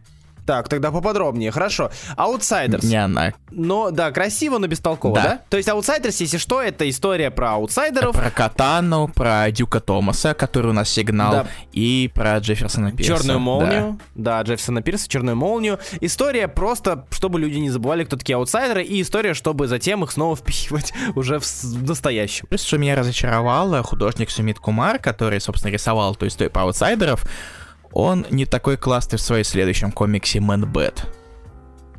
Кстати, да. Он прям, я Кстати, да. готов был полистать Манбета, но он, нарис... но он выглядит совершенно иначе. Мне нравились цвета очень сильно. и штрихи такие. Доста- не такие вот классические, вот, когда ты смотришь, такой видишь, о, штрихи. Теневые да. штрихи, грубо Тут говоря. они были намного мягче. Да, то есть в аутсайдерах у него мягкие штрихи, которые совмещают каким-то образом визуально динамику и плавность. То есть у него пла- э, идет очень-очень драйвовая драка какая-то через ломание стен, зданий, домов и так далее. Но из-за мягкости кисти она как будто очень плавно протекает, но при этом крайне быстро. И вот это подкупает. И поэтому аутсайдер приятно смотреть, сюжетно бестолково. Arkham Knight, Пол Дженкинс, Джексон Герберт. Пол Дженкинс, э, снова мы видим его в комиксах. К сожалению, жалко, что это комикс Arkham Knights. История про то, как злодеи вместе объединились, чтобы сражаться с магистратом. И суть этой серии это то, что злодеи объединились, чтобы сражаться с магистратом. Это ее главная фишка, которая никак не раскрывается. Это не Громовержцы Бьюсика, это не Suicide Squad э, какого-нибудь Острандера, это просто злодеи объединились, чтобы драться с злодеями. Ну, ладно. Bad Girls Вита Аяла Анеки. Я не ожидал этого совершенно, потому что Аяла меня никогда не впечатляла как сценарист, честно говоря. Но угу. тут внезапно дыдыщ и все такое. Мне внезапно очень понравилось. Подожди, Илья, я могу ошибаться, но на пульсе ты мне говорил, что это просто Orange the New Black. Я хотел это сказать, да. DC. Ну просто нет, ты, ты говорил это не с положительной коннотацией, ты скорее говорил, ну это тюрьма, женщина в тюрьме. Ну, ну тут все-таки не, жен... не, не, не только женщины в тюрьме, все-таки. Ну да. Потому да, что. Да. Ну главный персонаж здесь женщина. Да. Э, она внезапно оказалась куда интереснее, чем я думал. Тебя второй выпуск так изменил мнение? На, возможно, или более внимательное прочтение обоих. Давай Я так. так и думал. так и думал. То есть, мы не сказали еще, потому что больше посвящено это в других выпусках, но в, помимо всего того, что мы уже упомянули о магистрате такому и, и, и ненависти маскам, все-таки некоторые маски еще остались, и они организовали сопротивление. И как раз-таки частично про это сопротивление у нас и ведется разговор в истории с Bad Girls, приквел который идет в еще одной серии Future State, поэтому континуйте кусок дерьма. Вот так я скажу. Потому что спойлер, и у нас тут, по сути, главная героиня это спойлер Стефани Браун и сирота Кассандра Кейн. Спойлер арестовали в Робин Eternal, поэтому в теории вам стоит Хотя, нет, не стоит, ладно, пофиг. Просто знаете, что, нет, просто знаете, просто что знаете, ее там да. арестовали и все. И не знаю почему, мне никогда, мне всегда было пофиг на этих персонажей. Мне было пофиг на Аялу, мне было пофиг на спойлер, мне было пофиг на Кассандру Кейн. Но внезапно получилось что-то достаточно занятное из всего этого. И сказалось бы, э, каких-то, и сказал бы факторов, которые меня э, никак не интересовали. И Аяла меня приятно удивила диалогами, которые не читались как... Как часто диалоги Аялы, давай да. просто вот скажем. И как... ну, нудновато, да. многовато. И мне внезапно показался достаточно приятен рисунок Канеки. И этот прием, которым в каких-то моментах просто на лицах даже особо нет теней. Я не знаю почему, но в каком-то в каких-то моментах мне он меня приятно удивил. Я знаю, что это звучит очень странно, э, но не все э, говорить Руслану какие-то странные вещи, типа лужица мыслей. Ну, отстань, но вы поняли, о чем же я? Напишите в комментариях, если вы поняли, о чем я. Пожалуйста, спасибо. Короче, Bad Girls меня... Омут памяти, омут памяти в Гарри Поттере он назывался. Омут памяти, фух, слава богу. А, господи. Короче, история про Bad Girls внезапно оказалась намного приятнее, чем я ожидал в принципе. Вот так. Я знаю, что это звучит сумбурно, но я надеюсь, что люди меня поняли.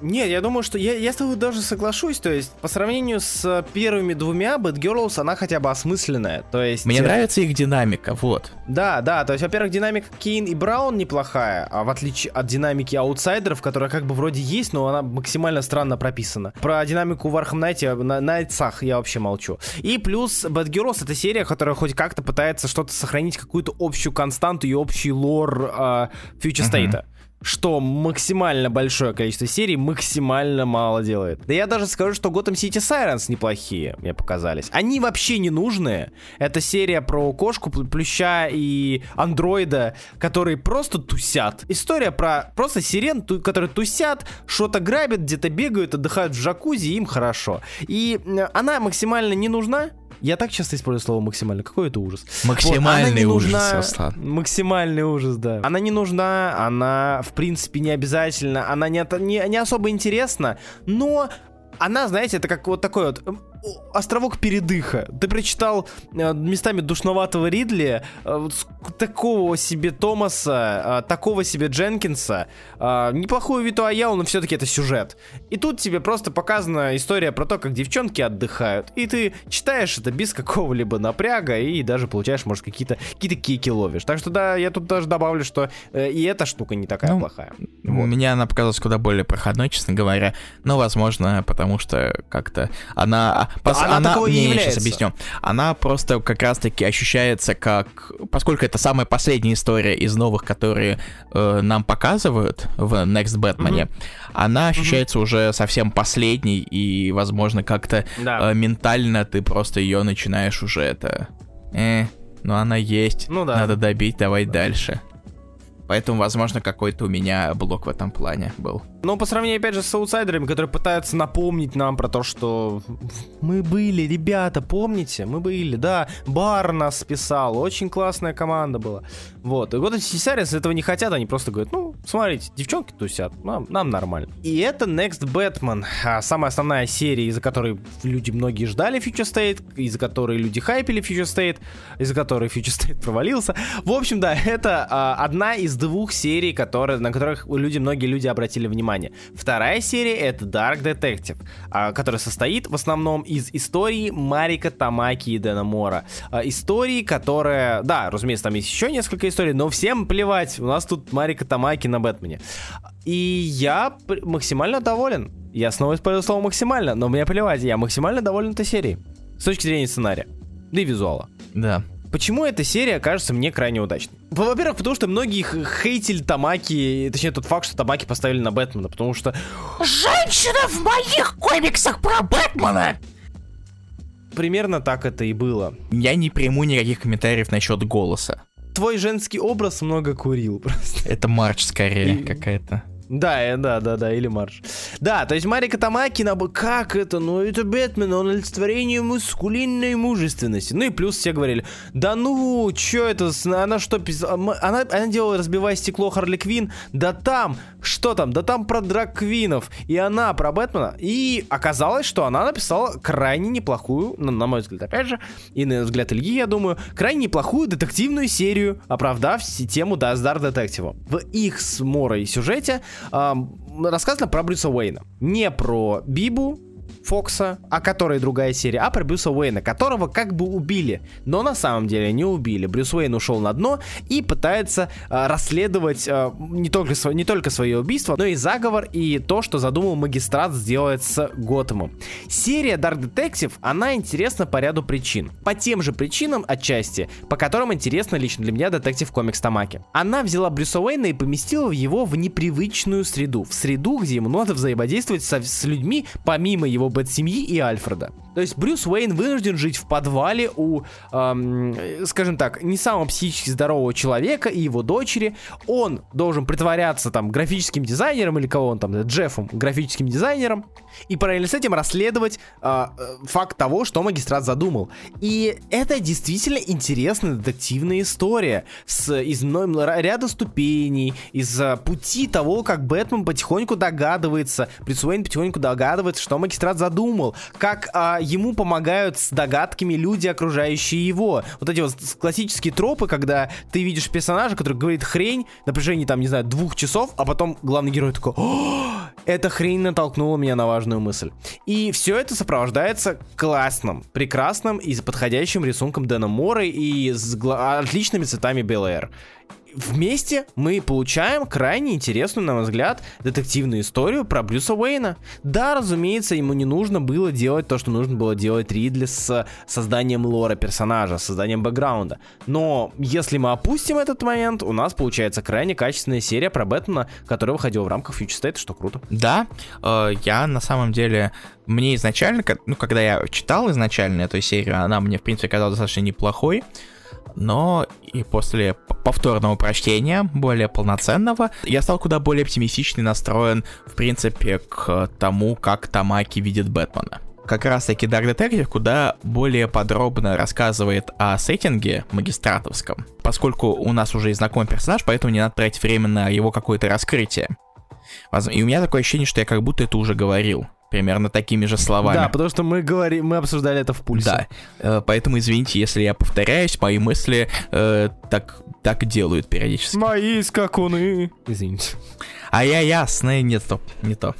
А я ясно понял то, что все-таки, к счастью, если вы хотите больше нам обмазаться э, совершенно дистопичным, мрачным, дождливым, блеклым, хотя с кучей различных рекламных щитов э, будущем, то Dark Detective, скорее всего, это самая подходящая для вас серия. И она неплохая, как минимум, ну, разумеется, море прекрасный, но в то же время и сценарная мне нравится, как пишет Тамаки. Она пишет не тяжело. Очень многие люди любят графоманить, отчего у тебя глаза лезут куда-нибудь в затылок, чтобы не видеть всего этого. Но как раз-таки Тамаки делает совершенно не то. И я хочу отметить, что она делает, многие делают упор на экспозицию, когда они заходят на новый ран, это понятно, автор хочет внести что-то свое, добавить ряд персонажей, э, раскрыть иначе персонажа, которого она пишет. Тамаки делает больше упор на социальные взаимодействия, что довольно круто, учитывая, что здесь социальные взаимодействия Брюса Уэйна одиночки. И они видны как в Dark Detective, где дочка не очень стабильного соседа э, начинает его, его отчитывать за то, что он помог ему, не знаю, поставить антенну на крыше дома, и ты видишь, что это лицо Бэтмена потеряно, потому что его, его отчитывают, его прям ругают. А, это, на это очень забавно смотреть, и Марика Тамаки стала вот э, интересным новым, не знаю, дыханием для а, Не только Тамаки, в принципе, этот сеттинг. Так что... Да, Но, да, да, да. разумеется, да. там очень большая заслуга в этом Тамаки, потому что она, э, собственно, вводит его. Вела Брюса в этот в это состояние, э, где он все-таки и или не совсем богатый, или вообще э, живет у чокнутых мужиков. Так что Dark Detective я, ну лично я и думаю, я тоже посоветую. Чистой совестью порекомендуешь. Да, да, да, спасибо большое. Вот, э, это что касается Dark Detective. А что касается всего остального, Илья, Грифтер, что ты думаешь? Ты Грифтерс, точнее, Мэтью да. Розенберга. Ты у нас ее да. хвалил. Как я уже говорил, э, Розенберг пытался сделать э, из Грифтера то же самое, что у нас было в Хоукае и того же Розенберга, Фрифол, который. Тут Грифтер такой в каком-то роде неудачник, в каком-то роде опытный мастер, знаток своего дела. Проще говоря, в Грифтерс Розенберг сделал юмористичного персонажа из Грифтера. Да, юмористического, юмористического персонажа. А, и это, возможно, это не отвечает тому, какой был персонаж раньше. Я не знаю этого, поскольку я никогда не читал Грифтер, потому что меня никогда этот персонаж не интересовал. Но меня позабавило то, что получилось у Росенберга. Плюс это, наверное, лучшая работа Динджану Доминика. Ну, ты не читал Флэша. Возможно. Давай тогда, это, давай тогда для меня лучшая работа. Вот да. так. Потому что э, Флэша Уильямсона я не готов читать даже за деньги. И это правильное решение. Да. Вот, а, я, да, я с тобой соглашусь, это неплохое бади произведение. Плюс меня удивило нек- некоторые характеристики некоторых персонажей. И, возможно, некоторым фанатам этих, этого персонажа это не понравится.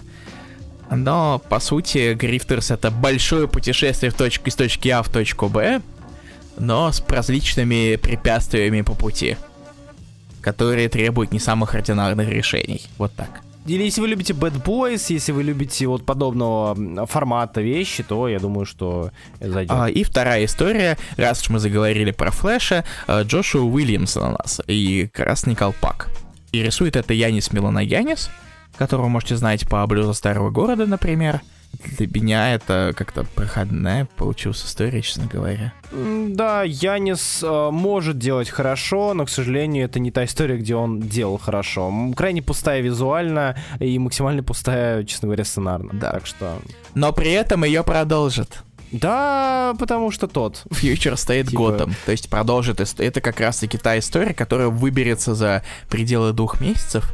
И ее будут Future State ить еще дальше. Ну и черт с ним, получается, будет еще одна серия, которую я не буду читать. Nice. А то... Скорее всего, попробую. Попробую, может быть, что-то изменится, но я сомневаюсь. Уильямсон пока что... Да и в целом Уильямсон не очень мне Да. Мы закончили с основными бэтменовскими Да, с сериями. э, гигантами четырех выпусками. Теперь мы пробежимся по двух выпускным вещам. Вот сейчас, честно говоря, начинаются потихонечку уже максимально краткие рецензии лично от меня. Потому что идут вот супер пресные обычные супергеройские истории. Бэтмен, Супермен, Ян Колливер, Бэтмен, а, еще Брюс Уэйн и Супермен, еще Кларк Кент вместе разбираются с профессором Пигом. История, которая могла быть в рамках обычной вселенной, э, не знаю, там могла быть в рамках э, прошлого, настоящего. То есть она, она не привязана никак к этому future state, кроме как э, фактом того, что есть магистрат. И она относится именно к Бэтмен, в, в семье Бэтмена, потому что Супермен прилетает в Готэм. Не знаю, я, я, в принципе, вот все, что мог сказать и хотел бы сказать про нее, это вот. Да, она совершенно никакущая, она могла быть где угодно, и, честно говоря, она так себе. Посмотрим, я на самом деле еще составлю впечатление о Янге на Бэтмен Супермене, когда выйдет серия, но когда она уже началась даже, так, даже так. Мгм, да, Но пока оно так себе. Далее Найтвинг, потому что там есть Бэтмен, а, уже на этот раз Биба. Да. Вот, Найтвинг, э, Констант э, и Николас Скотт. То же самое вид сбоку. Это история про то, как Найтвинг борется с магистратом, в то время как Бэтмена как бы нет. Но а, пока он борется с магистратом, к нему приходит новый Бэтмен, на этот раз Биба. И здесь на- нам показаны просто их взаимодействие и совместное сражение с э, И тут нам показывают сопротивление еще, кстати. Наверное, больше, больше Да. всего это делают, скорее всего. А, по Да, сути, да. собственно, в двух, в двух комиксах показывают его полноценно. Мгм. Для чего читать? Если читать, посмотреть то, как Найтвинг будет взаимодействовать с Бибой. А, Однако, честно говоря, оно не стоит Да, там времени. даже рисунок Не- Скотт не такой хороший, как мог, как Да. обычно у нее бывает, так что. Там даже мало задниц Дика э, Грейсона. даже без этого. Э, так что, в принципе, я думаю, что мимо.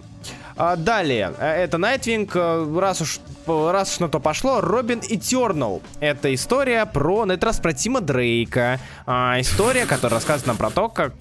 Что? Про Тима Дрейка. Короче, это, это история про Тима Дрейка, который вместе со Стефани Браун и девчонкой из We Are Robin, которое, имя которой я уже забыл, ну и ладно, Дарси. когда вместе хотят перес- э, перехватить самолет со смолой Лазаря. А, По сути, это все. Единственная его важность и значимость это то, что Стефани Браун посадили, и она оказалась в Bad Girls а, в Next Batman. И там объяснят, почему он Робин Этернал. Это сюжетный момент, который мы не хотим вам говорить, хотя, казалось бы, мы вроде как не рекомендуем вам особо его читать. При этом концовочка может вас уди- удивить, потому что меня А, она удивила. ну да. Это что касается Робина Терна. Да, визуально Эдди Роуз, ну, он есть. Не, не- местами не лучшая неплохо, работа но Берруза, честно не говоря. лучшая работа. Да, да. Дальше. Кэтвумен, Рамви и Отто Шмидта. Отто Шмидт, художник, э, наш собрат, побратим, э, в плане, что он из э, России, но он давно, по-моему, из России, да? Да. Русский художник, который давно работает уже в зарубежных издательствах. История про Сойку, кошку-пересмешницу, которая пытается перехватить поезд с различными людьми, которых надо освобождать, и Бэтменом. Это спойлер? Поливать. Нет, и спойлер, Бэтменом. это Стефани Браун. Блин, постоянно их путаю, да. Я знал, что мы не продержимся, поэтому и, и без шутки про спойлеры Стефани, поэтому я решил уж сразу взять и... Да, так что в целом, если вдруг вы хотите, то можете почитать. Э, довольно быстрый, быстро читающаяся движовая история про перехват поезда с участием персонажа Кевина Смита, о котором все уже забыли, Бум. но он вдруг есть. Да. Бряп. Персонаж э, Бряб, да. Человек, который любит исп- использовать и употреблять звуки. Если вы читали комиксы Кевина Смита по Бэтмену, вы знаете, о ком речь. Почему мне кажется, что ты на самом деле хочешь сказать его имя, но просто боишься его произнести?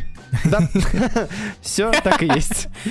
Как, как, ну, ну, ну вы поняли, знаете, ну, ну, ну, ну Как вы человек, поняли. который не разделяет всеобщей любви к Шмидту, честно говоря, меня этот комикс максимально проходным показался, то есть он э, э, Рам пишет нормально.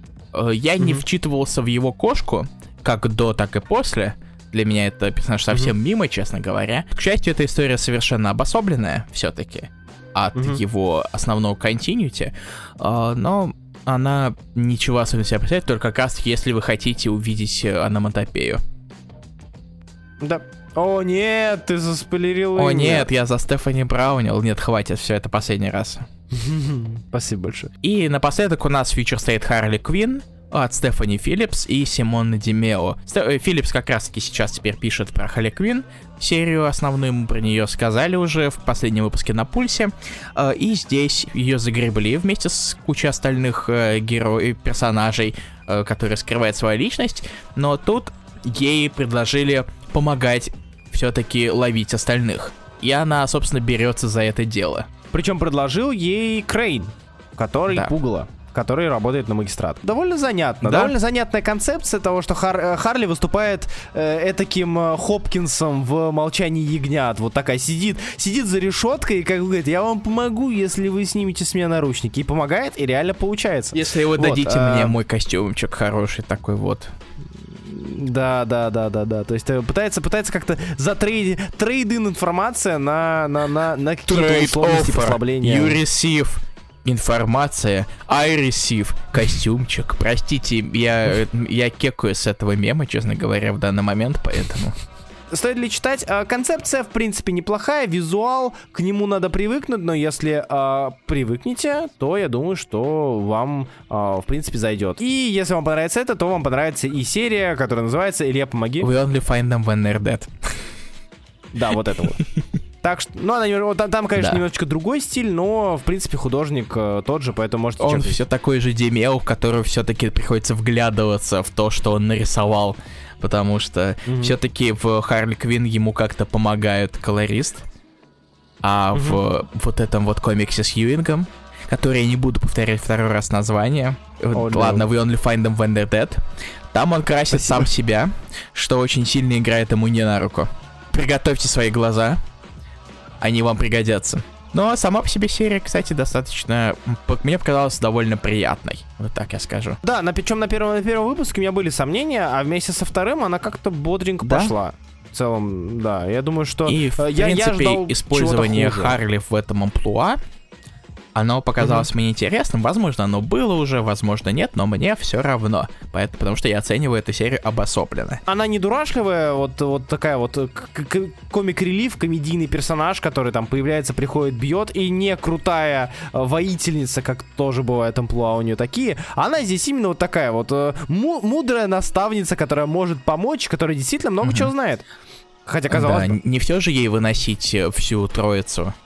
Да, да, да. Мы закончили с Бэтсими, удивительно. А теперь у нас пришла, пришло время солянки. Большой солянки. Она называется Ой. э, Семья Лиги Справедливости, но по сути это семья всего, что не Бэтмен и не Супермен. Тут у нас Аквамены, Флэши, Фонари, Шазамы, Титаны, Сквады, Болотки и так далее. Я по сути назвал все. И, честно говоря, я думаю, что вот в этом конкретно сегменте очень будет много а, вещей, которые обсуждаются за минуту. А давай посмотрим. С чего мы отношения. начнем, Руслан?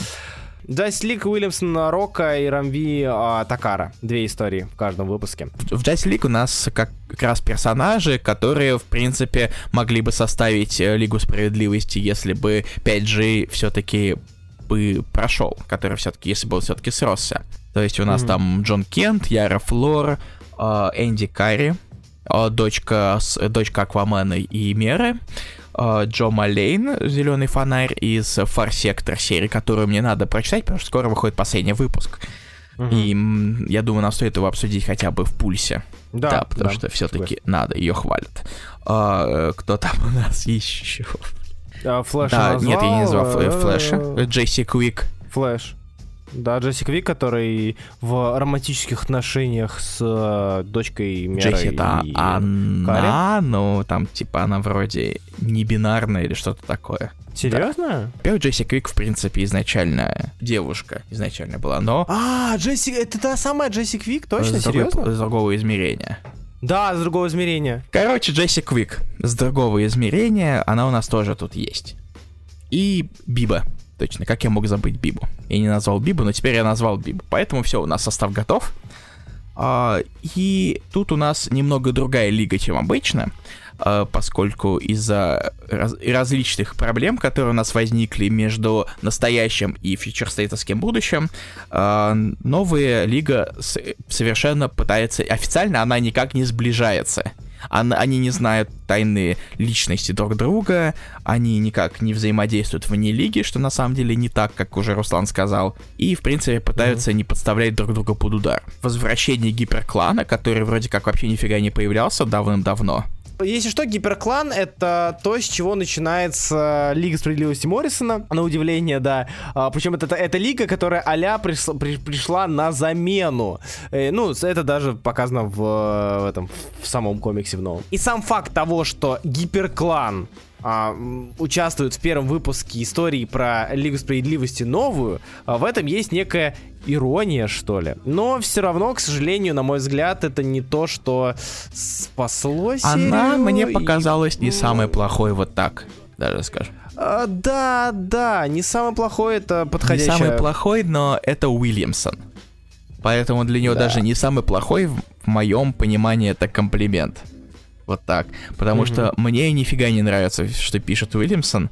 э, И то, что он у нас архитектор э, в Infinite Frontier, меня совершенно не воодушевляет никак. Она нормальная. Тут есть периодически взаимодействие персонажей, не самые плохие. а, И какая-то все-таки прогрессия у нас идет в понимании персонажей. В том, как они должны функционировать, как команда. На самом деле, самое забавное, с чего я кекал и кекаю все еще, это то, что они все скрывают тайну своей личности, но по, фак- но, но по факту, когда ты смотришь на все это, они, никто не скрывает тайну своей личности. Типа, Джон знает, кто такая Яра, Яра знает, кто такая Флор. А, вот. Поплыл. А, Яра знает, кто такой Джон, там, Джесси и дочка Меры, забываю, как ее зовут, а, встреча... Энди, встречаются, там, и тут только фонарик как бы где-то летает. Что-то она скорее, потому что она старше всех, и она самая принципиальная просто. Ну да, да, да. В общем, да, а в этой серии есть свои странности, но в целом она неплохая. Как и в принципе, я думаю, что слово неплохое подходит и, честно говоря, для Слегда, Крамви и Марси, э, Марсио Такара. Чес- Она как бы честно говоря, есть. я опоздал на поезд э, Дарка, в принципе. Не только А, ну Тайнина, да. но и, собственно, Рама. Поэтому на меня это особого эффекта не произвело, но я всегда рад видеть детектива шимпанзе. Это, это было изначальное мое мнение о лиге, да, о, о темной лиге, и оно не изменилось до сих пор. Тем более со Стриганом Да. внутри, да? И с мечом. То есть Justice League Dark это в целом такая классическая Justice League Дарговая история. История про магию, историю про магов, история про сражение с магами. Здесь вы увидите и знакомых персонажей вроде Константина Регмана и Ксан, Ксанаду, а, и неожиданных персонажей для данной команды вроде Фейта. А, ну и, разумеется, Мерлин злодея, как, как иначе. Так что да, это в целом неплохая и не хорошая, это просто история про а, магов, которые вы читали, о которых вы читали, и которых вы, если вы любите, вы ее полюбите, если вы не любите, скорее всего, она вам не Да? зайдет. Вот, э, что касается лиги, э, фонарь. Тут тяжко. О, короче, фонаря пишет Джеффри Торн основную историю, который пишет и, ос- и новый ангоинг. Что, честно говоря, не вселило особую надежду в ангоинг. Но он, кстати, другой. Я его полистал немного, он все-таки немного другой. Уже, уже Да, уже первый выпуск вышел, О, ну, да. мгм. Его история, она абсолютно унылейшая. Давай так я уж скажу, сразу без всяких э, каких-то попыток смягчить. Это э, просто максимально, ш- прости за твое любимое слово, это максимально шаблонная история Уф. о том, как Джон Стюарт и другие персонажи зелено-фонарного лора, которых я не буду называть, потому что мне не втягивался зеленых фонарей, находятся на последнем рубеже, и на них нападают силы, с которыми они не могут справиться. И, собственно, два выпуска они как-то пытаются все-таки их побороть. И это абсолютно неинтересно, и даже не смотреть, не читать, ни, ни ничего. Поэтому дополнительные истории тут вы- куда больше вывозят, честно говоря. Чтобы вы понимали, основная история это классический sci-fi про, после, п- не знаю, про попаданцев на, на угасающей планете, которые выруливают, э, разбираются с проблемами посредством чего? Посредством смекалочки. Очень странно это говорить, и, наверное, глупо, наверное, это говорить, но когда ты читаешь про зеленых фонарей, ты хочешь читать про зеленых фонарей. Тут зеленые фонари без фонарей. Ну, ребят.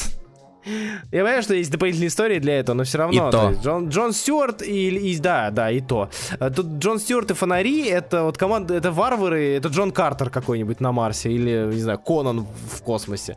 Прикольно, но не то, чего я ждал. Тут, в принципе, в первом выпуске, как минимум, а, пола- в общем-то, чуть ли не все истории так или иначе сталкиваются с тем, что кольцо перестает работать или на постоянке, или на время. Но, кстати, история про Джессику Круз, которая пытается как-то защитить э, ста- космическую станцию от э, нападения корпуса желтых фонарей, Да. она мне показалась самой лучшей из, в принципе, историй, которые есть дополнительные. Она такая, знаете, с э, амбре Элиана. Да, я только хотел сказать то, знаете, что чуть- э, она как раз-таки, собственно, и есть чужой, как будто бы. Она это Рипли. Нет, она, она, она скорее, она скорее как чужой. Хотя, слушай, да, это интерес- интересный взгляд, я даже не думал об этом, действительно, как чужой. Лиса это как раз-таки Рипли. Она самая неплохая. Э, история про Гартнера, который э, пытается быть пророком на земле, в которой все время друг- два народа срутся. Она, наверное, забавная, но она заканчивается совершенно обрывисто, без какого-либо продолжения в будущем. История про подростка фонаря, она очень сильно напомнила мне этот... эм, какого-нибудь, не знаю, лунная девочка и Мгм. Динодьявол, знаете, только вместо Динодьявола у нас выступает планета, живая планета Мога э, в планете Она Фонарь. похожа И- на шар бильярдный. И четвертая история у нас это история про... Про Хэлла у нас Про Хэлла, история. да, про Хэлла Джордан. Без Хэлла Джордана фонари были бы не фонарями, поэтому Хэлл Джордан летит и думает. Это вот суть этой ис- истории. Хэлл Джордан летит Да, и эта думает. история как раз-таки очень сильно подтверждает э, отношение с Джеффри Торна к э, Хэллу Джордану. Да, Э, унылая вырезка картонная. Да, да, да. Короче, вот фонари прям проходные получили, к сожалению. Отряд самоубийц. Две истории Робби Томпсона и Адамса. А, Робби Томпсон про отряд пишет, а Джерри Адамс, Джереми Адамс пишет про Черного Адама. Адамс про Адама. Suicide Squad внезапно в- в- напоминает о том, что когда-то у нас были темные мстители, Мгм. но тут не они. Ну тут, тут мы эти, как они, Да. синдикат. При этом у нас а, даже нас умудряются даже обмануть в какой-то момент. Типа показать, что оба хоба не ожидали, а вот тут вот так вот. В принципе, история, ну, проходная достаточно, простите, за что я опять использую это слово, не запоминающаяся. И я все еще удивляюсь, как люди, в принципе, до сих пор терпят Аманду Уоллер. Да. О, да, в этом есть суть. В этом есть смысл. Помимо всего прочего, это вы должны понимать, надо проталкивать новый ростер и другой ростер, даже не новый, а другой с писмейкером желательно в виде Джона. Сины. Вот, так что без этого никак. Вот, но, но все равно, если что, если вдруг вам интересно а, посмотреть на новую лигу, во-первых, у вас есть новый ангоинг, ну и можете начать На новый отряд. На новый отряд, да, извиняюсь. А, вы можете посмотреть это, И можете сразу перейти к новому да, ангоингу уже. Да, да, да. То есть либо это, либо то. И Черный Адам. История, которая, казалось бы, странно, что она здесь находится, но потом ты понимаешь, что все еще странно, но хоть какое-то объяснение нам дали. Это история про будущее и про то, как Чернадом правит планетой Кондак, и то, как на него нападает куча злых, могущественных тварей, среди которых есть странные амальгамные создания в, виде, не знаю, там, в виде ястреба и голубки в голубке, собственно, вот, и прочие, прочие, прочие олицетворения Армагеддона. И о том, как а, Justice League One Million прилетает к Адаму, и вместе они решают проблемиса. Потому что кто-то суету навести захотел. Простите меня за э, раковые мемы. Вот, э, в целом тоже не такая плохая история, потому что э, там в какой-то момент появляется куча интересных персонажей из мистического сегмента DC, за которыми было интересно наблюдать лично мне, а, который, чье появление меня порадовало. Но в целом, опять же, м, красиво местами, но можно было и бы и без. Она мне показалась настолько скучной, что я ее просто пролистал, честно говоря, по большей части. И, или можно так. Кстати, это эпилог еще одного момента, который проявляется в другой серии. Да, да, да, да, да. Что я узнал только когда я прочитал эту серию, которую я прочитал самый последний из всех комиксов. Да. И я думаю, что мы ее обсудим последний. да. Разумеется, ну вот да, я тоже так чувствую. Далее, Аквамен. А, Брэндон Томас и Даниэля Сампера. А, вкратце, Довольно красиво. красиво. Спору нет, визуал прям очень-очень радует. По сюжету он есть. История двух друзей, братьев, сестер. э, хотя, честно говоря, мне- суть их отношений меня м, меня было, были вопросы, потому что я к ним относился скорее как к возлюбленным, но потом я понял, что они называют друг друга э, братьями, братом и сестрой. А, я думаю, что все-таки это не кровное родство, потому что он сын Блэк Манты, а она дочка Меры и Артура. Да, это как раз таки Энди Карри, которую мы уже упоминали, которая есть и в Justice League. Да, да. И здесь, по сути, с точки зрения развития персонажа, довольно интересно почитать первую серию именно Аквамена перед Лигой, потому что здесь как раз-таки показано, как а, Джексон а, наставляет, показывает ей Энди, как вообще что делать, как, как лучше плавать, как лучше драться, как лучше использовать свои силы и себя. Я просто хочу знать, вернула ли она ногу. Я не хочу знать, вернула ли она ногу, потому что мне этот протез водяной был довольно прикольным. Но она обещала. Ну, ладно. Нам этого не показали, отвратительно. В целом, история неплохая, если вам, в принципе, интересно, что кто-то на месте Артура сейчас в Аквамен... Ну, не сейчас, тогда, в будущем, а, на, на месте Артура Карри тусит. Флэш. А, Илья? Нет. Нет? Мимо? Вообще мимо? Нет. Вот, это, это то, что я говорил как раз-таки о том, что когда автор не может как-то уместить свою историю, он закидывает себя полотнами текста. И эти полотна текста заставили меня встать, сказать нет и уйти. Здесь у нас история про, кучки, про кучу флешев, которые сражаются против Уолли Уэста, а, в которого вселилась злая сила, и который потом переместился в другую серию Future State, вроде, а, о которой мы поговорим чуть позже. А, но по сути... DC ненавидит Уолли Уэста. Над ним издеваются то так, то сяк. То в событиях, то в ангоингах. Так что Уолли Уэст здесь опять козел отпущения. И данная серия для меня была интересна лишь одним кадром. Барри Аллен, вооружившись оружием негодяев, идет против Уолли Веста. Конкретно этот момент мне показался забавным. В остальном, Флэш, ну, такой. Очень такой себе.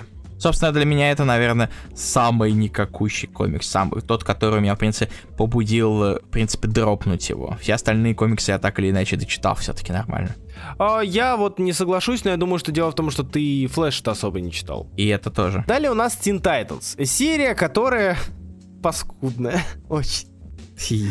Она паскудная, потому что это серия, которая, по сути, является трейлером будущего ангоинга. Как и многие серии здесь. Но здесь прямо откровенный ангоинг того, что DC запланировали на потом. Тут у нас история про то, как юные титаны пришли на руины некогда существовавшей школы для обучения новых героев, вроде, о которой мы говорили уже в рамках на пульсе, то есть вроде Академии Мстителей или школы Чарльза Ксавье. То есть вы понимаете, да, это серия про остатки и руины того, что еще не произошло но происходит прямо сейчас, покупайте наш ongoing, пожалуйста. И она пыталась нахайпиться на том, что там покажут красного икса, как мы уже говорили в обсуждении Teen Titans Academy. Нам показали, кто такой красный икс, и вопрос, и кто это? Читайте Teen Titans Academy, и вы узнаете. Да, то есть как бы нам должны были показать, кто это, нам показали, кто это. Он действительно снял маску, но тень закрывала половину его лица, и это мог быть буквально кто угодно. Так что DC, они еще и обманули, гады, нас. Вот. А, так что да, Teen Titans это э, и такая э, идея с перетеканием сюжета из Флэша, потому что они сражаются с Уолли Вестом здесь. И такая попытка сцепить хоть несколько, несколько серий Фьючер Стейта в единую канву. Но попытка очень такая себе. И написано это достаточно. Да, так э, это не полноценная серия. Чита, читая ее, ты думаешь, блин, ребят, ну это, ну нет, это не полно, это, это реально, это трейлер, это рекламка, это брошюрка перед ongoing ом про Академию. Это брошюрка про, перед ongoing ом про Академию, что меня сильно взбесило, честно говоря, не знаю по, по какой причине. Прям зубы скрипят. Аж зубы скрипят. Р. Дальше. Шазам Тима Шеридана, Эдуарда Пансика. Пансика. Тот же самый Шерин, которым только что обругали за то, что он сделал рекламку. Угу. И нам показали то, что DC не любит еще и Билли Бэтсона. Да, то есть так сильно истязаться над Билли, причем даже не, не, не Шазама, а именно Билли. История Тима Шеридана здесь, она мне понравилась. Она мне показалась интереснее, как минимум. Понравилось очень сильное слово, когда мы говорим про комиксы Future State. Э, и не так много комиксов, которые, в принципе, можно описать словом понравилось. Здесь эм, без какого-либо подтягивание, что ли. Но здесь история, в принципе, неплохая. Оригинальненькая, интересненькая, странновастенькая. И из-за этого она мне показалась эм, достойной прочтения, что ли. Я не так сильно переживал за потраченного времени. Да, здесь у нас э, история о том, как Билли э, Бэтсона и Шазама разделяет. И Шазам вынужден э, творить странные вещи на Земле, чтобы Билли Бэтсон продолжал жить. Ну и Шазам, собственно, в том числе. Если вдруг вам интересно, а какая связь Титанов Черного, а если вдруг, я уверен, что никому это не интересно, скорее всего, из тех, кто нас слушает, но если вдруг вы зад задались вопросом, блин, что же связывает Титанов, Future State, Шазама и Черного Адама? Из отряда самоубийц. Должна же быть какая-то связь. Эта связь э, вы ее можете проследить в Шазаме. Она является центровой. Так что вот, ну как как-то так. Допустим. И последняя серия Future State. Болотная тварь. Снова Рамбе, с, э, на этот раз Майком Перкисом. Э, и это да, и уже началась The Swamp Thing, как уже от них же в Infinite Frontier. Но тут у нас снова далекое будущее, и об отпрысках э, болотной твари против остатков людей, которые пытаются все-таки бороться за жизнь еще как-то. Не против. Что вы понимали, здесь у нас история э, про, как я уже сказал, будущее, в котором Э, болотная тварь выступает не э, таким старцем, да, он, он создавал различные вариации себя, а, различные кусочки себя в различных амплуа, а, вот таких вот лесных дриадоподобных созданий, а, и он рассказывает им про замечательный мир, который когда-то был, где были люди, все было хорошо, и они вот сейчас ищут людей, потому что надо, потому что он так сказал. По сути, это опять же такая библейская история про болотную тварь, что ищет эм, ищет людей, ибо они нужны земле даже его дети не так нужны земле, как люди, и что он готов пойти на любые жертвы, дабы спасти их, ибо любит он их, как детей своих. Ну, вы понимаете, да, к чему, а, о чем это и к чему это ведет. Такая библейская... Окей, okay, Снайдер. Да, да, библейская, местами красивая, метафизическая история про э, болотную тварь, что в целом неплохо коррелирует с э, его сутью, так как э, болотная тварь это же олицетворение э, жизни, олицетворение флоры, это, это зелень. Поэтому в целом это ему больше подходит, чем Супермен, даже говоря про Снайдера, да? И история Ромави прописана местами довольно интересно. Я не совсем согласен с Перкинсом на рисунке. Uh, именно когда, когда он делает комикс. Потому что вставки с моментами мыслей болотной твари о создании травяных людей, где он думает, что вот мне сложнее все было сделать там легкие или еще что-то. Они выглядят довольно интересно и разбавляют комикс. Но в остальном, э, именно с точки зрения рисунка, я не фанат Перкинса и понимаю, что он хорошо подходит на всякие хорроры и мистику. Здесь же хрен его знает. С точки зрения сценария, Рамви мне было интересно читать, хотя у меня к нему там были некоторые вопросы на той же лиге. Он неплохой, в принципе. Да. Но самое это интересное, Илья, знаешь что? Что мы закончили? Что мы закончили. Ура! Я думаю, нам надо подвести какие-то итоги все-таки. А, можно я выскажу? Вот последнее, что я выскажу по этому по, по Future State, перед тем, как его забыть. Вперед. Future State это очень неудавшаяся попытка сделать что-то по ряду причин. На мой личный взгляд, я понимаю, что вы все, ну, вы все люди, у вас есть всех свои вкусы и... Все мы люди. Да, да, у нас у всех есть свои вкусы, свои предпочтения, и а, то, что мы говорим, это не какое-то призыв к действию или наоборот к отсутствию действия, да, то есть мы не говорим вам не читайте данные комиксы, мы говорим про свои впечатления, что логично, мы все люди субъективные и все такое. Вот, но на мой взгляд, э, Future State это олицетворение попытки сделать э, набор маленьких историй в рамках одного, одной вселенной с людьми, которые, не все из которых, точнее, могут сделать маленькую историю в рамках одной вселенной. А, DC попытались усесть на множество стульев, не усидев ни на одном. С одной стороны, они попытались некоторые серии свести к, одно, к одному лору, да, то есть тот же Бэтмен, который Брюс Уэйн, он у нас появляется и в начале а, в Бэтмен Супермен, когда только-только магистрат появляется в Готэме. Он у нас появляется и после своей смерти, в кавычках. Он у нас появляется и в Кэтвумен, которого спасают из поезда. То есть он идет какой-то сквозной линией. Сквозной линии параллельно с этим идут и Яна Флор, и Шазам с э, Уолли Уэстом. То есть есть какие-то попытки... А, ну и Стефани Браун, да, пере, перекочевавшая из Робина Тернал в дополнительную историю Next Batman. То есть какие-то попытки сделать сквозное и вот с какой-то сплетенный сюжет у них были. Но, к сожалению, эти попытки работали не всегда, они, они очень мелкие, чтобы считать это каким-то набором интересных историй развития мира, и э, все серии очень сильно различаются по э, тому, хотят они улучшить, увеличить лор, раскрыть лор того, что сейчас происходит, там, не знаю, рассказать про магистрат или про какие, конкретных людей из магистрата. И при этом, и либо они делают какие-то местечковые серии, которые вообще никак не связаны, могли иметь место а, в любой, в любом времени, не только в будущем.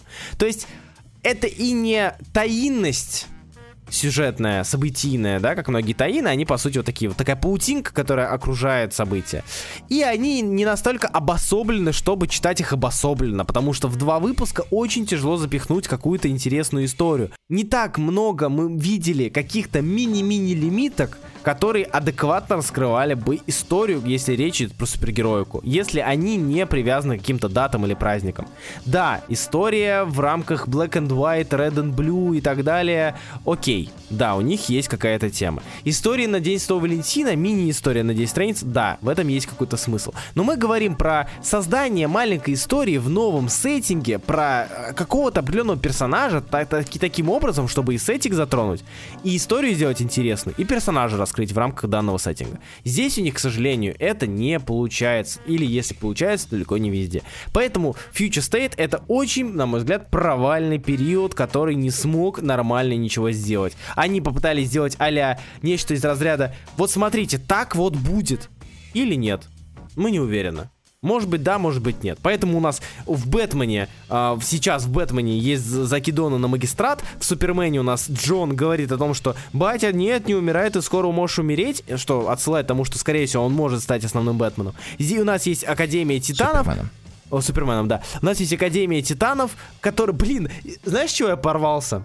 С mm. того, что они взяли в Академию Титанов первый выпуск разворот, который, а на самом деле, показывали еще в первом выпуске Титанов Future State. Я тоже об этом тоже задумался. Я тоже это заметил, когда я перечитывал, и э, такой, так, стоп, Mm-hmm. Я точно тот комикс читаю? Да, Момент. Да. Я перепроверил даже не на секундочку. То есть они тем самым и только подтверждают мою идею того, что э, многие из этих комиксов, они не выглядят как обособленные произведения и, в принципе, как произведения, достойные какого-то внимания, потому что это, блин, трейлеры. Это трейлеры того, что хотят делать в ангоинге. Его даже же издали отдельным синглом с двумя да, выпусками в да, одном. Да, да, да. Я его прочел такой, так, стоп, минуточку, я же только что это читал, я же не сошел с ума, нет? Ты дочитал его до конца или? Не-не-не, разумеется, я а, открыл первую страницу такой, эм, так, ну, видимо, это флешбэк, видимо, нет, не флешбэк, а, почему? Стоп, ну и я потом догадался. Future State это э, либо набор неудачных историй, либо пара интересных историй, либо набор трейлеров будущих ongoing ов,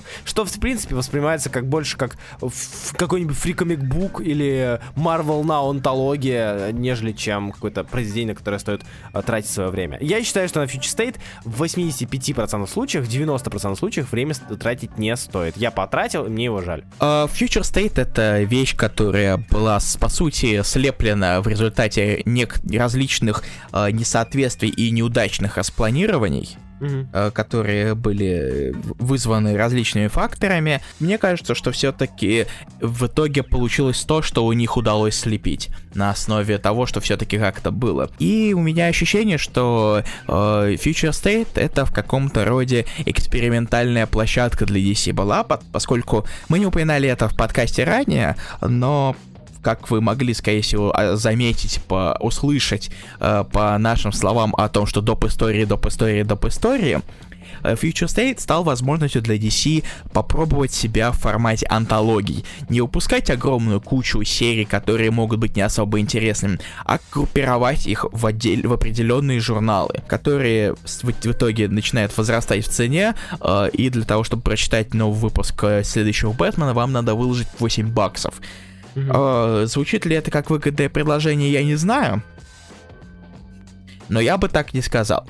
Учитывая, что дополнительные истории э, чаще всего или так себе, или не вызывают желания у читателей их покупать. Потому да, что кто да. захочет за 8 баксов покупать одну историю, которая тебе интересна, и те в довесок еще вот эти вот штуки. То есть в каких-нибудь там японских антологиях, всяких Сёнэн Джампах и других, это работает, потому что они дешевые.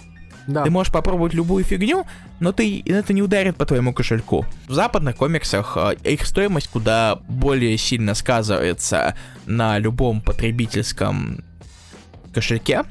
Поэтому такие эксперименты куда тяжелее проводить. А, но поскольку, ну, но создается ощущение, что все-таки этот результат эксперимента им понравились, но поэтому у нас есть допол- новая антология, у нас есть Urban Legends, который просто сейчас выходит, а, и в, в различные комиксы напихали дополнительных историй. Например, Justice League Dark а, теперь выходит дополнительная история к Лиге Бендиса или в, э, в Бэтмене, например, вот сейчас в последнем выпуске 107 засунули небольшую историю про Гостмейкера, и в основных выпусках, в основных сериях у нас есть дополнительная э, впихнутая вещь. Посмотрим, как это будет вообще работать далее, э, и откажется ли от этого формата в DC впоследствии, но если мы говорим о Future State, казалось бы, мы посмотрим на будущее, а что, сказ... что, что говорить насчет будущего?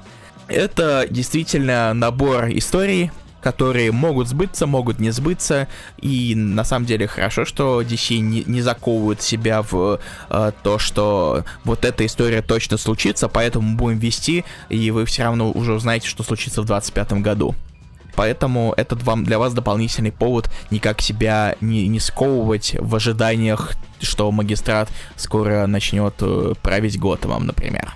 Короче, вы немного потеряете, если не прочитаете Future State, э, но есть определенные серии, которые которыми, в принципе, можете ознакомиться, потому что они не самые плохие, и неизвестно, когда они перейдут, если вообще перейдут в настоящие DC собственно, Супермен, Вандервумен и так далее. Вот такой вот выдался у нас Future State. Это, были, это было наше мнение, кстати, на каждой серии. Э, читать или нет, решать только вам, а, потому что у всех есть свои любимые и нелюбимые персонажи, и, возможно, если вдруг вы кого-то из вышеупомянутых ребят, или авторов, или художников, или персонажей любите, возможно, вам это понравится, и это принесет вам удовольствие. Для меня лично это было потерянное время с рядом хороших серий, с небольшим количеством хороших серий. Однако, несмотря на спорность этого проекта, это все еще художественное произведение, это все еще творение людей, и это все еще может зайти кому-то, возможно, даже вам. Так что читайте или нет, думайте сами. Мы свое дело сделали. И можно наконец-таки о Future State забыть и пойти спать. Если бы всем не нравился Уильямсон, то, скорее всего, он бы не получал работу. Как-то так. Но спасибо большое, что были с нами. С вами был, как всегда, я, Руслан Хубиев. И Илья Бройда. Я хочу сказать, мой дорогой друг Илья Бройда. И на этом все. Будущее уже скоро наверное. Или нет. Бип-буп. Мне не хватит сил даже подыгрывать тебе. Всем пока. Um, да, этот подкаст нас вымотал морально, честно говоря. Спасибо. Но спасибо, что вы его послушали до самого конца. Мы вернемся на следующей неделе с раскрасками на пульсе. Uh, надеемся, вы сможете найти в себе силы его послушать тоже в будущем. Потому что там не будет фичи стоит. Мы еще про Готэм будем говорить, Руслан, потом. Нет. Да. Ладно, все, спасибо большое, что были с нами. Всем пока и до следующей недели. Всем пока.